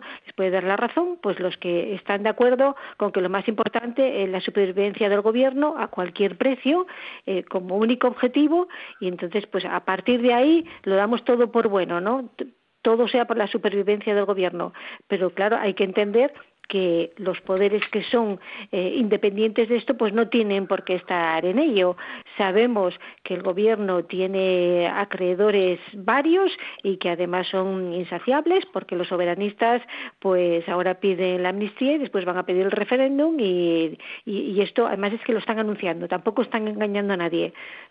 Entonces, mm. yo no creo que, que haya que escandalizarse por esto. Lo que tiene que hacer es y lo que es imposible es imposible. Y yo creo que no va a tener los resultados que, espera no va a poder ser es mi opinión. Pues eh, a ver no puedo coincidir eh, más intensamente que con Azucena en esto. La verdad es que al margen de los nombres particulares de las polémicas concretas que se susciten a mí me resulta catastrófico la cuestión de que el debate intenso político eh, se contagia las instituciones. Es decir, el respeto institucional es completamente esencial en una democracia. Eh, no conviene nunca ni que el judicial intervenga en el mundo político concreto, ni que el ejecutivo intervenga en el judicial, ni ambos en el legislativo. Y actualmente lo que existe es una situación tal en la que eh, el justiciable marca, no solo marca, sino que diseña las leyes que, la, que le afectan a sí mismo, como sucede con la amnistía, como se ha dicho eh, con mucha fortuna por, por la funcionar. Segundo, que esto se lleve al debate político. Antes decía con mucho acierto Leopoldo, que es un ejemplo de lo que yo decía, de que se pueden mantener opiniones diversas dentro de un marco eh, partidista, pues hoy en día se lleva al debate político eh, cuestiones que son claramente personales. Nunca una acción de gobierno ni legislativa puede ser personal, porque no serían leyes ad personam o, o, leyes pues para casos particulares, que es lo triste que sucede en estos casos. Y también advierto, que la cuestión de jueces, que en ocasiones eh, por un afán de protagonismo, y hemos tenido experiencias en España muchísimas, intervienen en el debate político, son catastróficas. Por favor, mantengamos fuera del debate partidista a las instituciones, porque si no, al final contagiamos a las instituciones. Entonces, la gente no confiará en las instituciones, que lo que tienen de positivo es que son generales y están al margen de la coyuntura política concreta, porque están por encima de los tiempos determinados en que éstas se desarrollan. Es la grandeza de la democracia. La democracia funciona al margen de quien ostente el poder si este es democrático. Esta es la cuestión. Mm. Eh, claro, es que parece que da la sensación, ¿no? Que estamos ante una especie de partida de póker entre el legislativo y el judicial. Uno enmienda, otro dicta un auto, otro acusa, otro vuelve a enmendar, ¿no? Y, claro, eh, es verdad que, el hecho de empezar ya a conocer los nombres de los jueces, ¿no? Como el caso de García Castellón, pues no, no, no, no, nunca es síntoma, nunca es buen síntoma, ¿no? De, de nada bueno. Leopoldo. Por supuesto. Bueno, yo eh, me confieso y lo he hecho privada y públicamente eh, contrario pues a estas medidas que creo que nada van a beneficiar ni al Partido Socialista ni, ni al país, pero pero en fin, yo soy respetuoso, habrá que ver en efecto pues lo que dice el Tribunal Constitucional, porque esto evidentemente pues va a acabar cayendo en su mano pero hay cosas que a mí, desde luego, me preocupan en la línea de lo que comentaba Ramón. ¿no? Eh, si os dais cuenta, aquí hay un, pulso eh, permanente de vamos a enmendar esto para que no nos pillen los jueces. No, espera, que todavía nos pueden pillar por esto. Pues vamos a reenmendarlo, más bien remendarlo, ¿eh? para que no nos pillen los jueces. ¿no? Entonces, lógicamente, eso es ya una batalla a priori con respecto a lo que puedan hacer pues eh, los tribunales eh, posteriormente, ¿no? Porque la verdad es que aunque se intente blindar, yo no sé los sabios juristas que han asesorado esto, pues cómo lo habrán planteado, ¿no? Pero eh, la verdad es que bueno va a acabar todo en manos de la justicia y no sé cuál es el resultado. No obstante, a mí hay cosas que me que me están preocupando, ya digo, ¿no? bueno, pues aparte de, esto que señalaba, bien las manifestaciones en su momento de la ministra Teresa Rivera, persona muy cualificada, ciertamente, pero que creo además que, bueno, que metiéndose con un juez en concreto, pues no ataca o no causa daño al, juez, al que lógicamente le va a ser eh, pues una cuestión casi como, como un pellizco de monja, ¿no? Sino realmente pues a su propio jefe y, y al propio gobierno, ¿no? Yo creo que eso es un, en fin, un error manifiesto y además doña Teresa Rivera, como todo el mundo sabe, además es nuera de un magistrado del Tribunal Supremo, lo cual pues queda todavía más feo, ¿no? Eh, y eh, por otro lado, bueno, pues también me ha preocupado una cuestión que puede parecer anecdótica o puramente funcionarial, que es el, lío, el malestar, donde siempre hubo mucha paz con el tema de los letrados del Congreso ¿eh? hmm. y el nombramiento de, de quien fue un alto cargo como letrado mayor del Congreso, lo que ha producido pues una cascada de dimisiones dentro de ese prestigiosísimo cuerpo de los letrados de Cortes y la, dimisión incluso de, eh, del interventor del Congreso. ¿no? Bueno, eso quiere decir que hay una batalla interna, que esto no es un tema evidentemente pacífico y que por ese motivo, bueno, pues yo creo que, en fin, que ya que se ha apostado pues por esta vía de esta vía de la amnistía, que yo la verdad no no la veo ni creo que, eh, en fin, que eh, sea una adecuada moneda de pago para una investidura. ¿eh? ya veremos lo que dura también la, legislatura, pero en fin, pues bueno, si se aprueba la ley, que todo tiene toda la pinta, porque el veto del Senado, que va a ser seguro, se puede levantar, como, como es sabido, pues con dos plazos distintos, uno muy, muy breve, y acabará lógicamente en el BOE la ley y y será llevada pues al Tribunal Constitucional y ya veremos qué dice el Tribunal Constitucional, el que, bueno, pues también hay, mm, digamos que, algún tipo de, desconfianza por este asunto tan feo de las mayorías o de los bloques progresistas y conservadores y demás, ¿no? En fin, ya veremos en qué para todo, pero indudablemente no estamos en un momento, voy a decirlo claramente, de esplendor, de salud democrática con respecto a la separación de poderes que sin duda pues es el eje sobre el que gravita pues un Estado de Derecho como es el nuestro. Pues para, para alegrar todavía más la historia y para complicarla más, eh, acabamos de saber que mm, hoy el gobierno ha enviado eh, este jueves los tres autos del Tribunal Supremo que autorizaron al, CNI, al Centro Nacional de Inteligencia, a espiar con Pegasus a, Per Aragonés, al actual presidente de la Generalitat de Cataluña. Em, después de la, de la insistencia del juez, el gobierno hoy los ha enviado. Bien, hay varios fragmentos de esas resoluciones que están borrados, pero en los autos sí aparece la razón que motivó eh, eh, esa infiltración de las comunidades, de, todas las comunicaciones del dirigente de Esquerra Republicana de Cataluña, del, repito, el actual presidente de la Generalitat. Según el CNI, Aragonés era un líder en la clandestinidad de los comités de defensa de la República, de los CDR. O sea que esa es la, la, razón mm, por la que el Supremo avaló el espionaje a Aragonés eh, con el argumento de que era el líder en la clandestinidad de los CDR de esos comités de defensa de la República. Si me permite, un momento. Claro. Y yo con mm, todos los respetos y eh, sintiéndome eh, pues español y, en fin, y moderadamente patriota eh, de los servicios de inteligencia españoles, últimamente la verdad no tengo muy buenas referencias. Es decir, es evidente que quedaron absolutamente fuera de juego cuando el tema del referéndum ilegal, que no supieron ni, ni encontrar las famosas urnas, eh, en fin, fue todo lamentable, no solo fue eh, bueno, pues la mala gestión del gobierno de entonces, también el servicio de inteligencia pues no estuvo precisamente muy atento, ¿no? Y entonces, bueno, pues eso, que un servicio de inteligencia que a, lo que se ve por otras noticias la prensa rosa se dedicaba más bien a espiar a Bárbara Rey y cosas parecidas, pues la verdad es que no me da mucha seguridad, ¿no?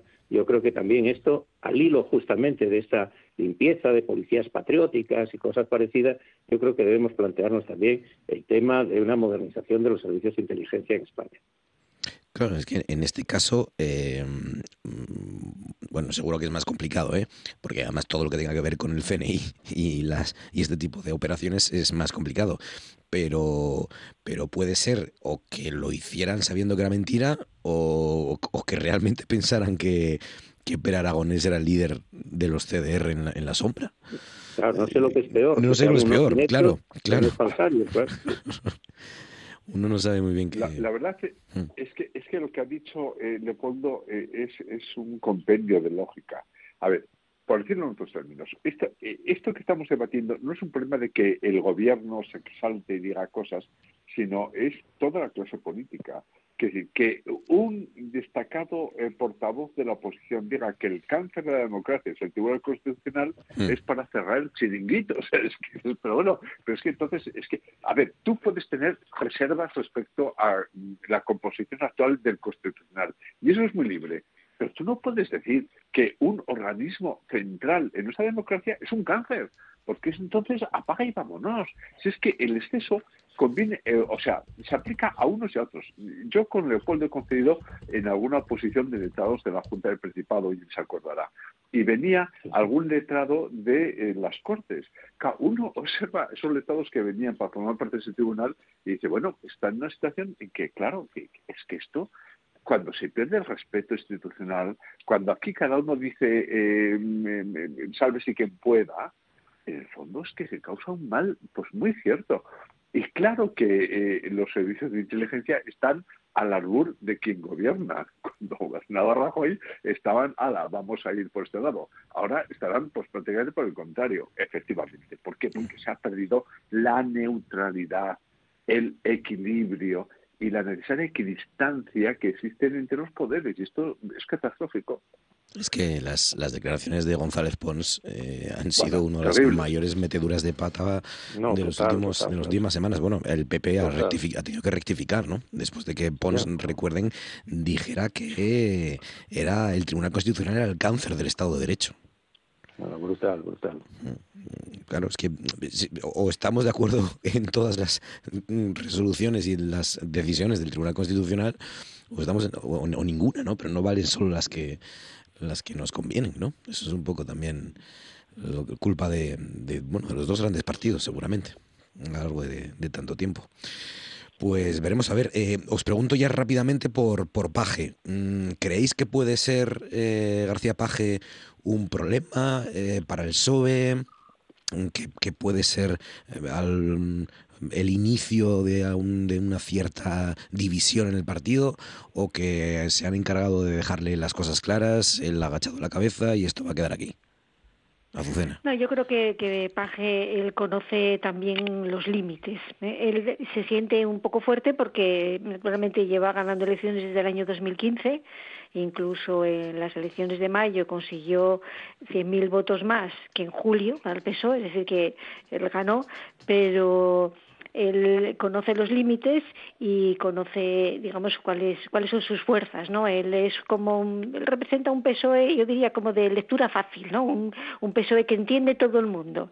Entonces, eh, esa es su baza y es una baza que, que, es buena para el Partido Socialista porque eh, les conviene mantenerlo dentro y que los votantes siempre tengan ese otro referente y que puedan decir, bueno, yo no estoy muy de acuerdo con este PSOE, pero también está eh, Emiliano García Paje dentro y es una persona con la que estoy de acuerdo, que es coherente y además él sabe medirse porque no entra hmm. tampoco en polémicas. Ahora, por ejemplo, María Jesús Montero hizo una serie de observaciones respecto a él bastante desafortunadas y él no respondió, digamos, bajando al fango. Dijo que era una buena amiga, una buena, buena política, es decir, que él sabe expresar sus discrepancias, pero no se suelta. Él tiene un control sobre, sobre lo que dice y pienso que es un buen activo para el Partido Socialista. No deberían hmm. de ponerle problemas. Ramón, rápidamente.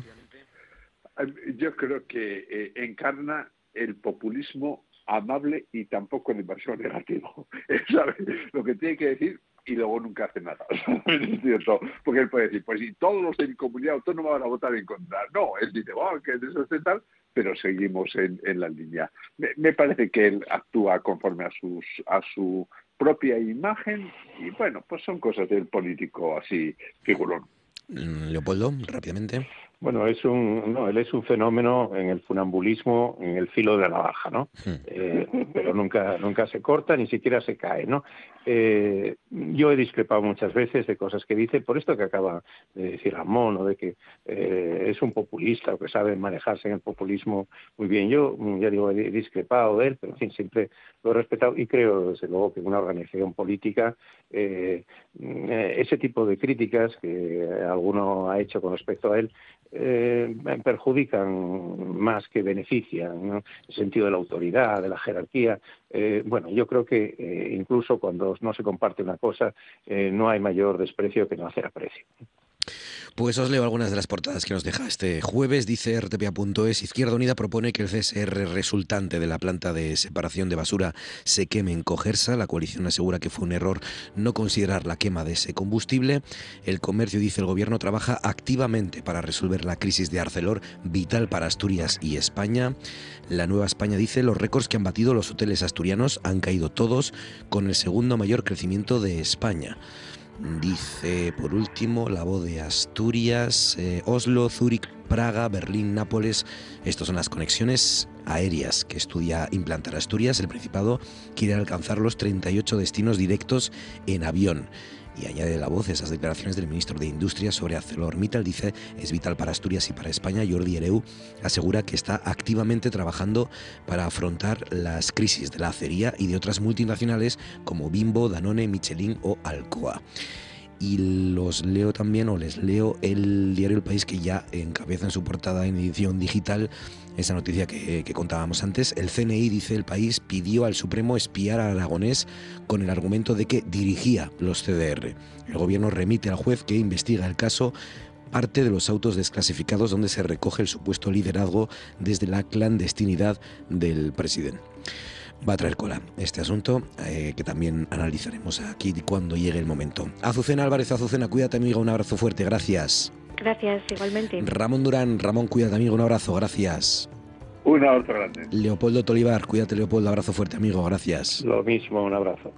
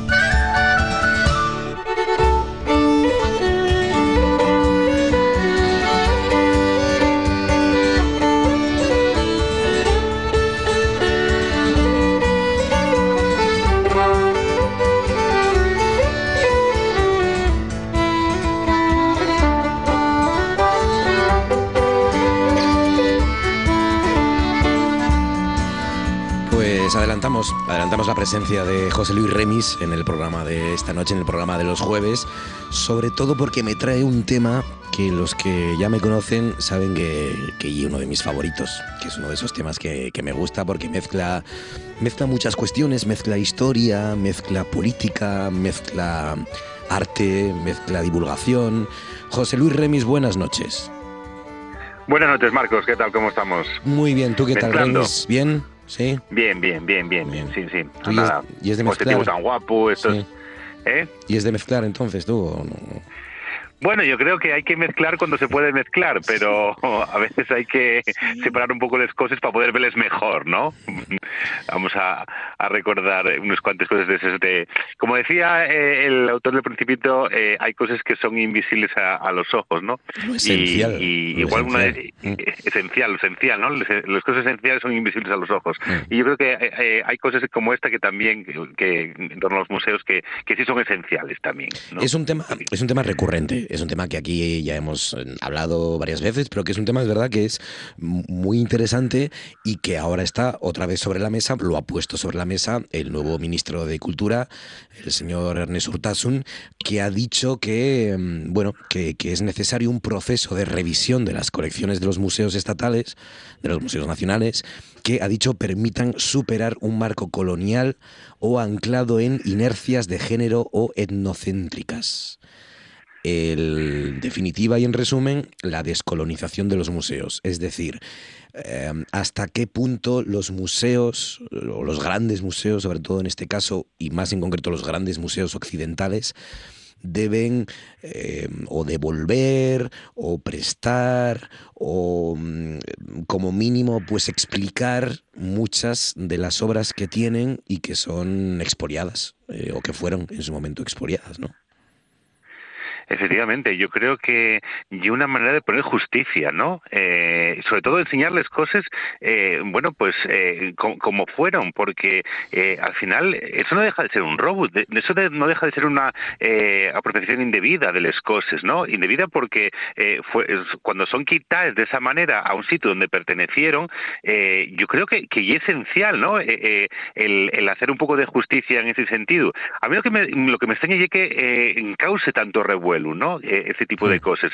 Eh, asótelo un poquitín, pues, a, la justicia que tiene la memoria histórica, ¿no? Que, no deja de, querer ponerles cosas en su sitio. Pues eso también hay que poner un poco las cosas en su sitio, porque tenemos mucho que no están en el lugar adecuado.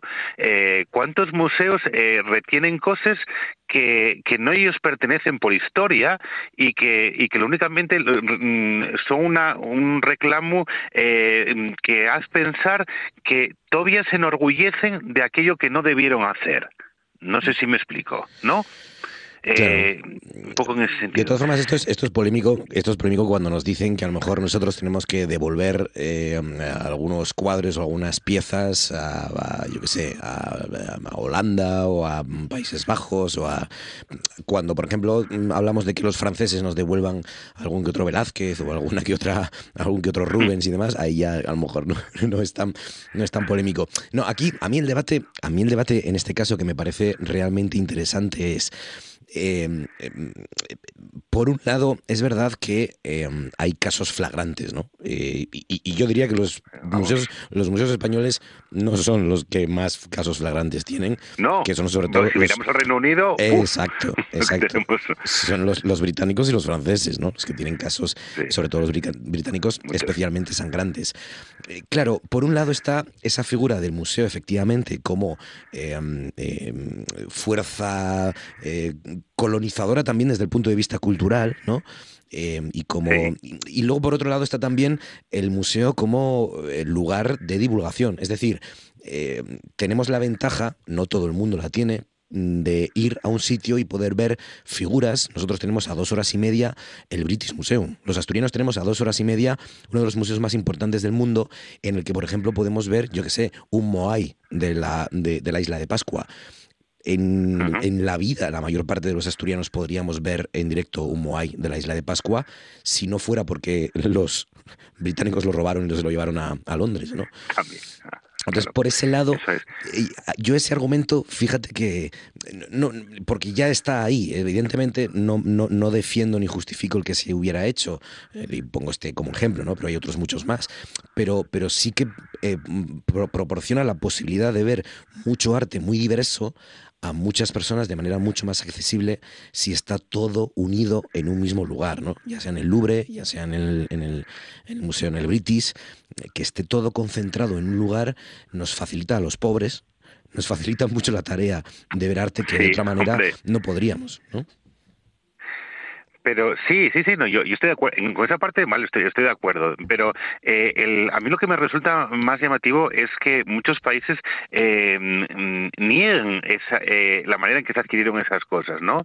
Eh, el que no, no se reconozca eh, cómo eso llegó hasta ahí y a quién le pertenece. Sí, es verdad que, nos, hay, hay cosas y hay, eh, y hay cuadros magníficos, esculturas magníficas que si no sería por esas cosas no, las veríamos. Pero ¿hasta qué punto eh, eso nos puede resultar eh, hoy en día, con todos los medios tecnológicos que hay y demás, em, bueno, pues em, que resulta tan beneficioso? yo creo que, lo que la manera en que se adquirieron al final resulta mm, mucho más, más importante para un país aquello que le quitaron y de la forma que se lo quitaron. Estoy pensando, por ejemplo, en Egipto, ¿no? Eh, ¿Cuánto hay de Egipto eh, repartido por todo, no? Eh, ¿Cuánto se, les quitó? Es verdad, mucho, mucho. No, no se puede negar. Y también se nos quitó a nosotros alguna cosa, ¿eh? no digo que no. que, es verdad que no se le quitó, pero bueno, el templo de Devoz, por ejemplo, creo es que es verdad que en, el caso los egipcios tienen tanto, tantísimo, pero es verdad que hay algunas, pero es verdad que hay algunas piezas especialmente valiosas y especialmente em, em, trascendentes y corpulentas desde el punto de vista nacional, ¿no? Desde el punto de vista de, de la visión histórica de, de, Egipto como, como nación, ¿no? Y como, y como lugar de poder cultural, ¿no? Eh, exactamente. Mm, incluso, mira, yo estaba pensando ahora mismo, eh, tenemos una cruz de fuentes en Villaviciosa de, eh, que está, que, que prerrománica que está, que está en, Nueva York. sí, y es, y es, y es nuestra, es de aquí. No, no está en Fuentes, está en Villaviciosa, no está, la tenemos en, en Nueva York, ¿no? Pero em, eh, yo sigo pensando que al final existe un cierto reduccionismo y, una cierta utilización política eh, de, esta historia. Y, y, es lo que la pena no que, no sepamos el trasfondo de esas de esas esculturas de esos cuadros de, esas eh, de, esos ataúdes de esas, me da igual de lo que sea no em, que no sepamos de dónde vienen por qué vienen y por qué están ahí que es el, es lo que verdaderamente importa.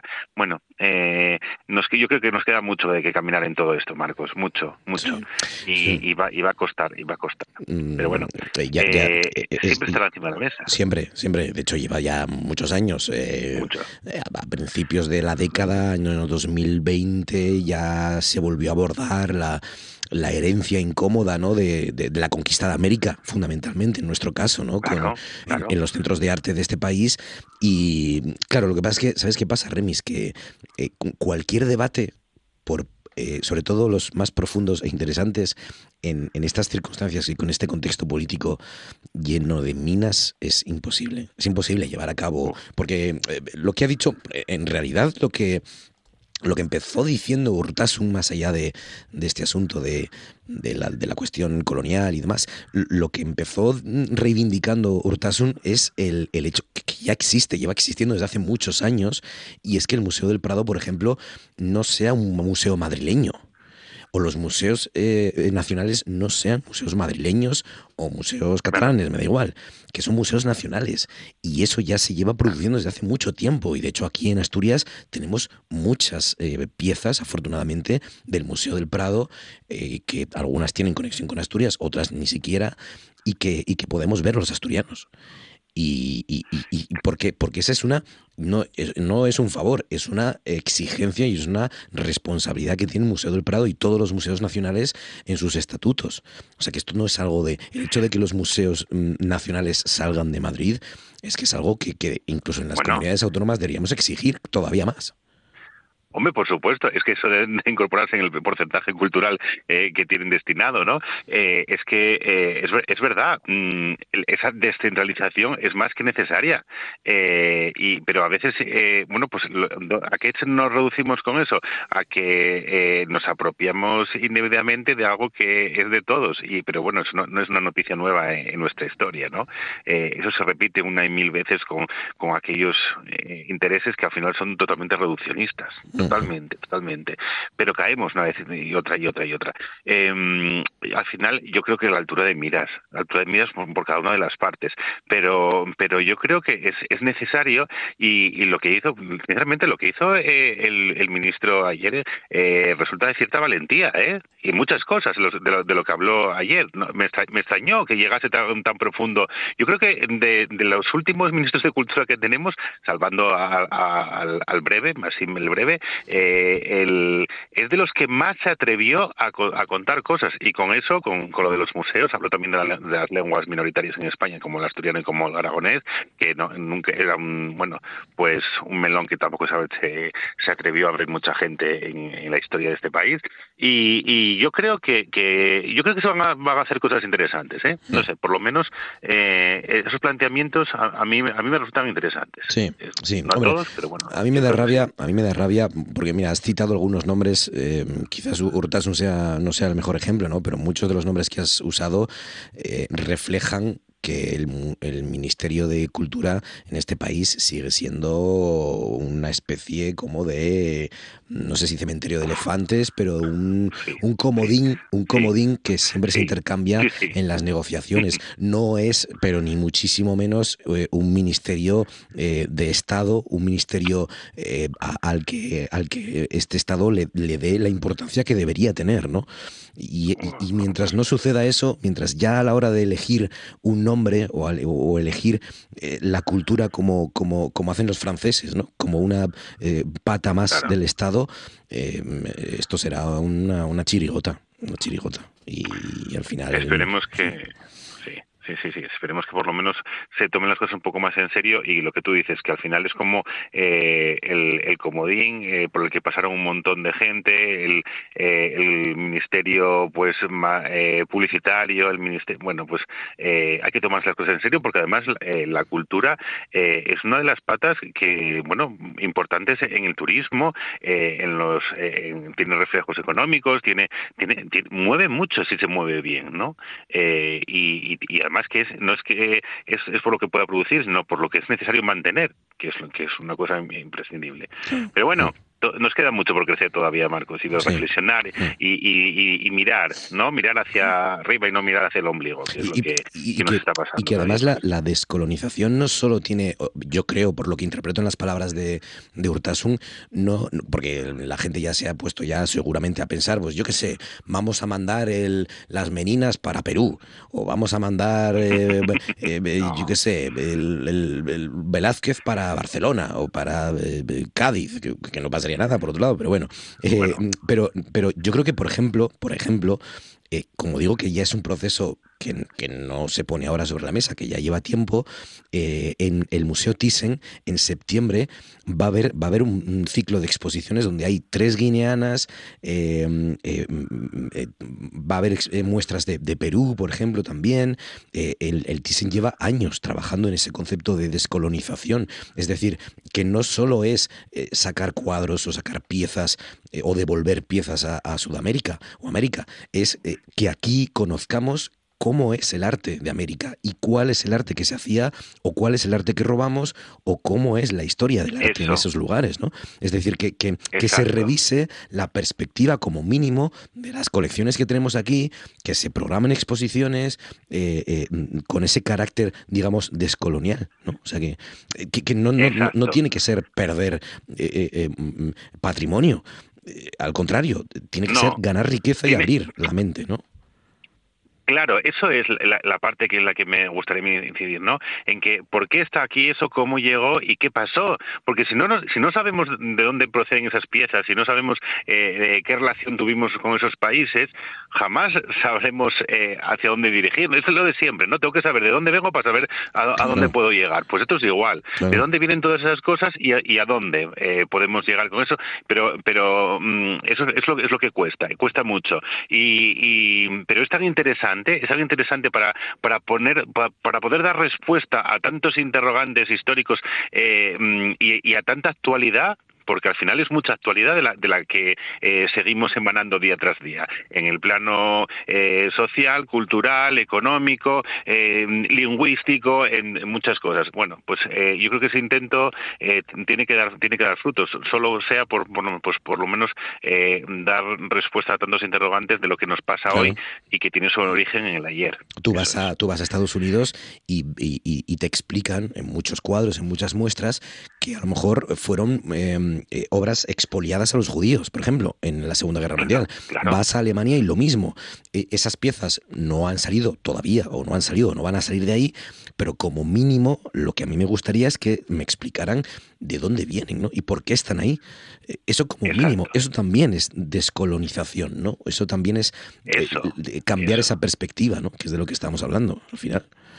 Eso es, y poner las cosas en su sitio, que es lo que nos hace falta tantas veces, ¿no? En fin, bueno, veremos a ver en qué para el asunto. Pues muy interesante, muy interesante. Y sí, y sobre todo si vienen más obras del, Museo del Prado para Asturias, pues eso ya ni te cuento. Lo bien que, por cierto, tenemos un museo aquí impresionante, ¿eh? El Museo de Bellas, Artes Asturias, eh, muchas veces no nos damos cuenta, pero es que es uno de los museos en referencia en todo el país y a veces no se valora todo lo que hay y los esfuerzos que se hacen con una partida presupuestaria, eh, sinceramente, mínima, porque los se esfuerzan eh, en, entrar exposiciones muy, muy interesantes con cuadros eh, y con esculturas y con elementos que, de referencia y que y, son producto del esfuerzo en en el trabajo y, en, conseguirlas para que aquí las veamos, las disfrutemos. ¿eh? No valoramos, es, elogiable. No valoramos el Museo de Bellas Artes que tenemos a Tiru Piedra, que es gratis. no valoramos La, la auténtica joya que vienen a ver desde todos los puntos del mundo, que es el Museo del Prado y que tenemos a cinco horas de tren no valoramos, eh, bueno, en fin, no valoramos tantas cosas. Es un enorme privilegio. No valoramos que estemos a dos horas y media de que yo, bueno, eso yo reconozco que es más caro, pero que está a dos horas y media de avión. Los museos británicos, eh, la London Gallery, el British, eh, es que es que somos unos auténticos privilegiados. El, ya solo con haber nacido en Europa eh, y hacer una Asturias es un auténtico privilegio en este aspecto. Bueno, eso ya es, eso ya es tener mucho pedigrí. Así que bueno. Remis, cuídate, amigo. Un abrazo fuerte, gracias. Igual, un abrazo enorme. Un abrazo fuerte, cuídate, gracias. En RPA, noche tras noche.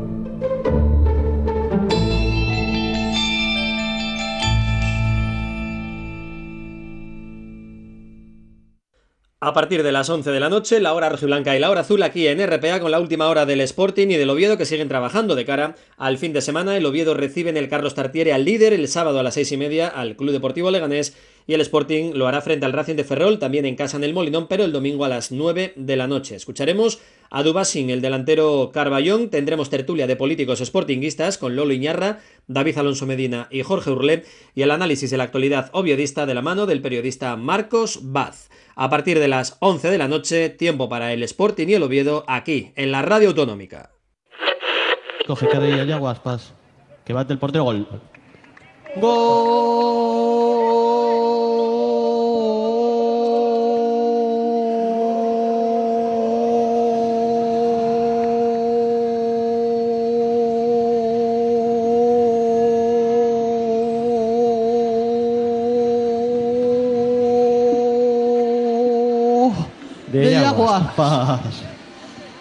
Eh, voy a hablar yo, vale.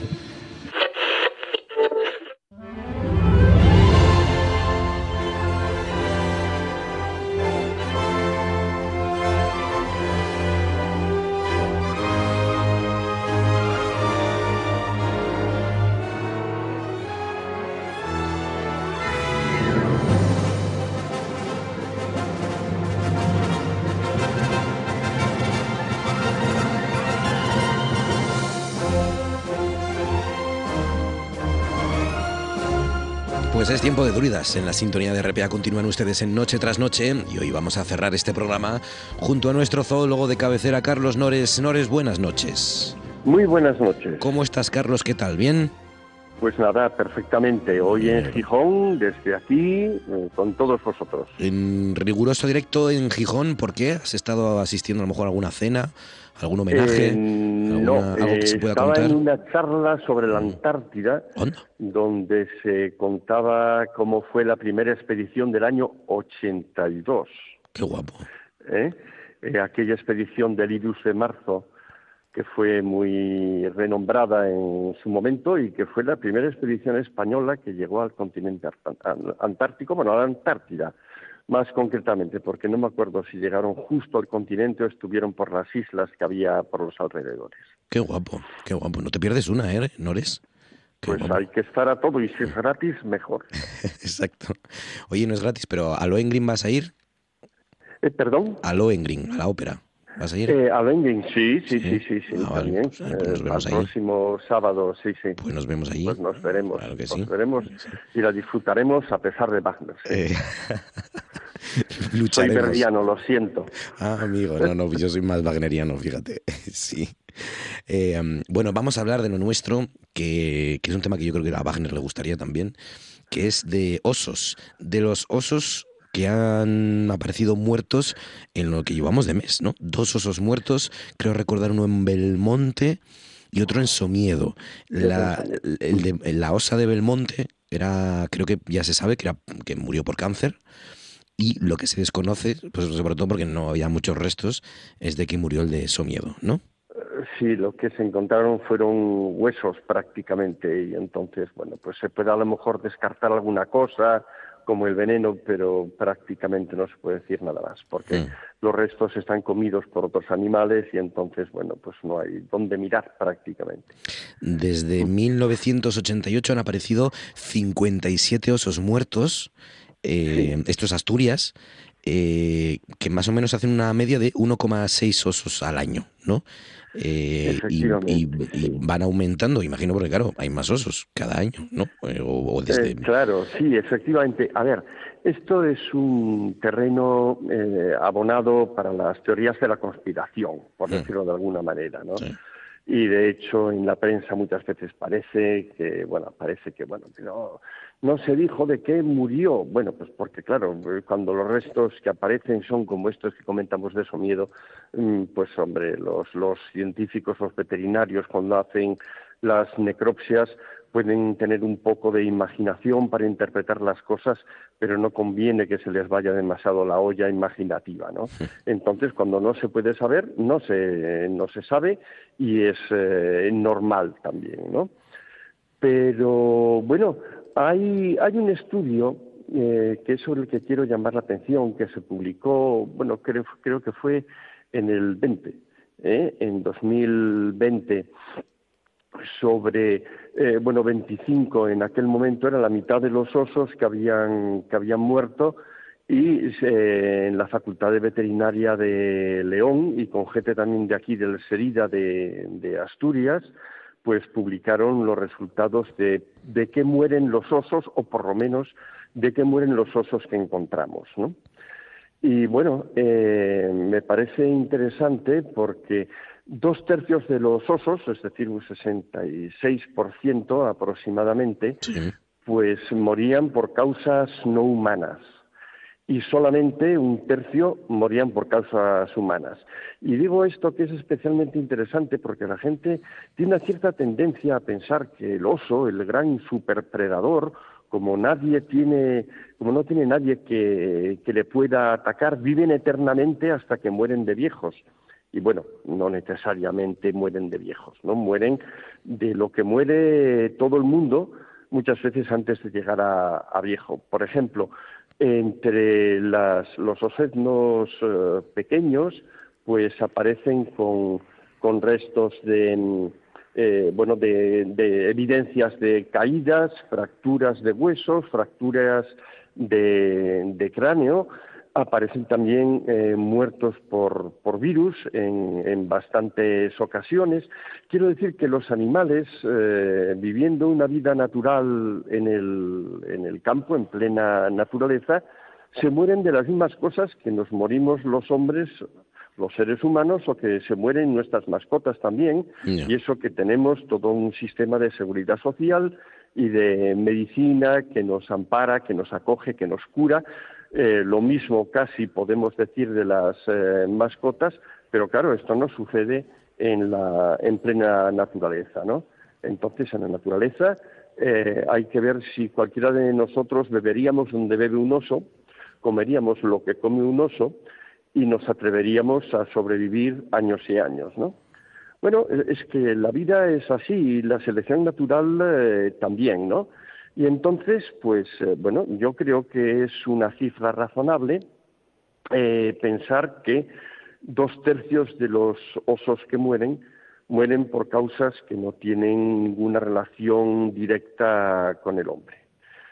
Eh, hay que tener en cuenta que hace unos años esto no era así. Claro, cuando la población era mucho más pequeña, hay que tener en cuenta que, mira, el seguimiento que se viene haciendo desde los años 80 de osas con crías, que sirve como un índice de abundancia para comparar cómo ha ido la cosa, pues en el año 94 tuvo el mínimo, hasta entonces fue disminuyendo.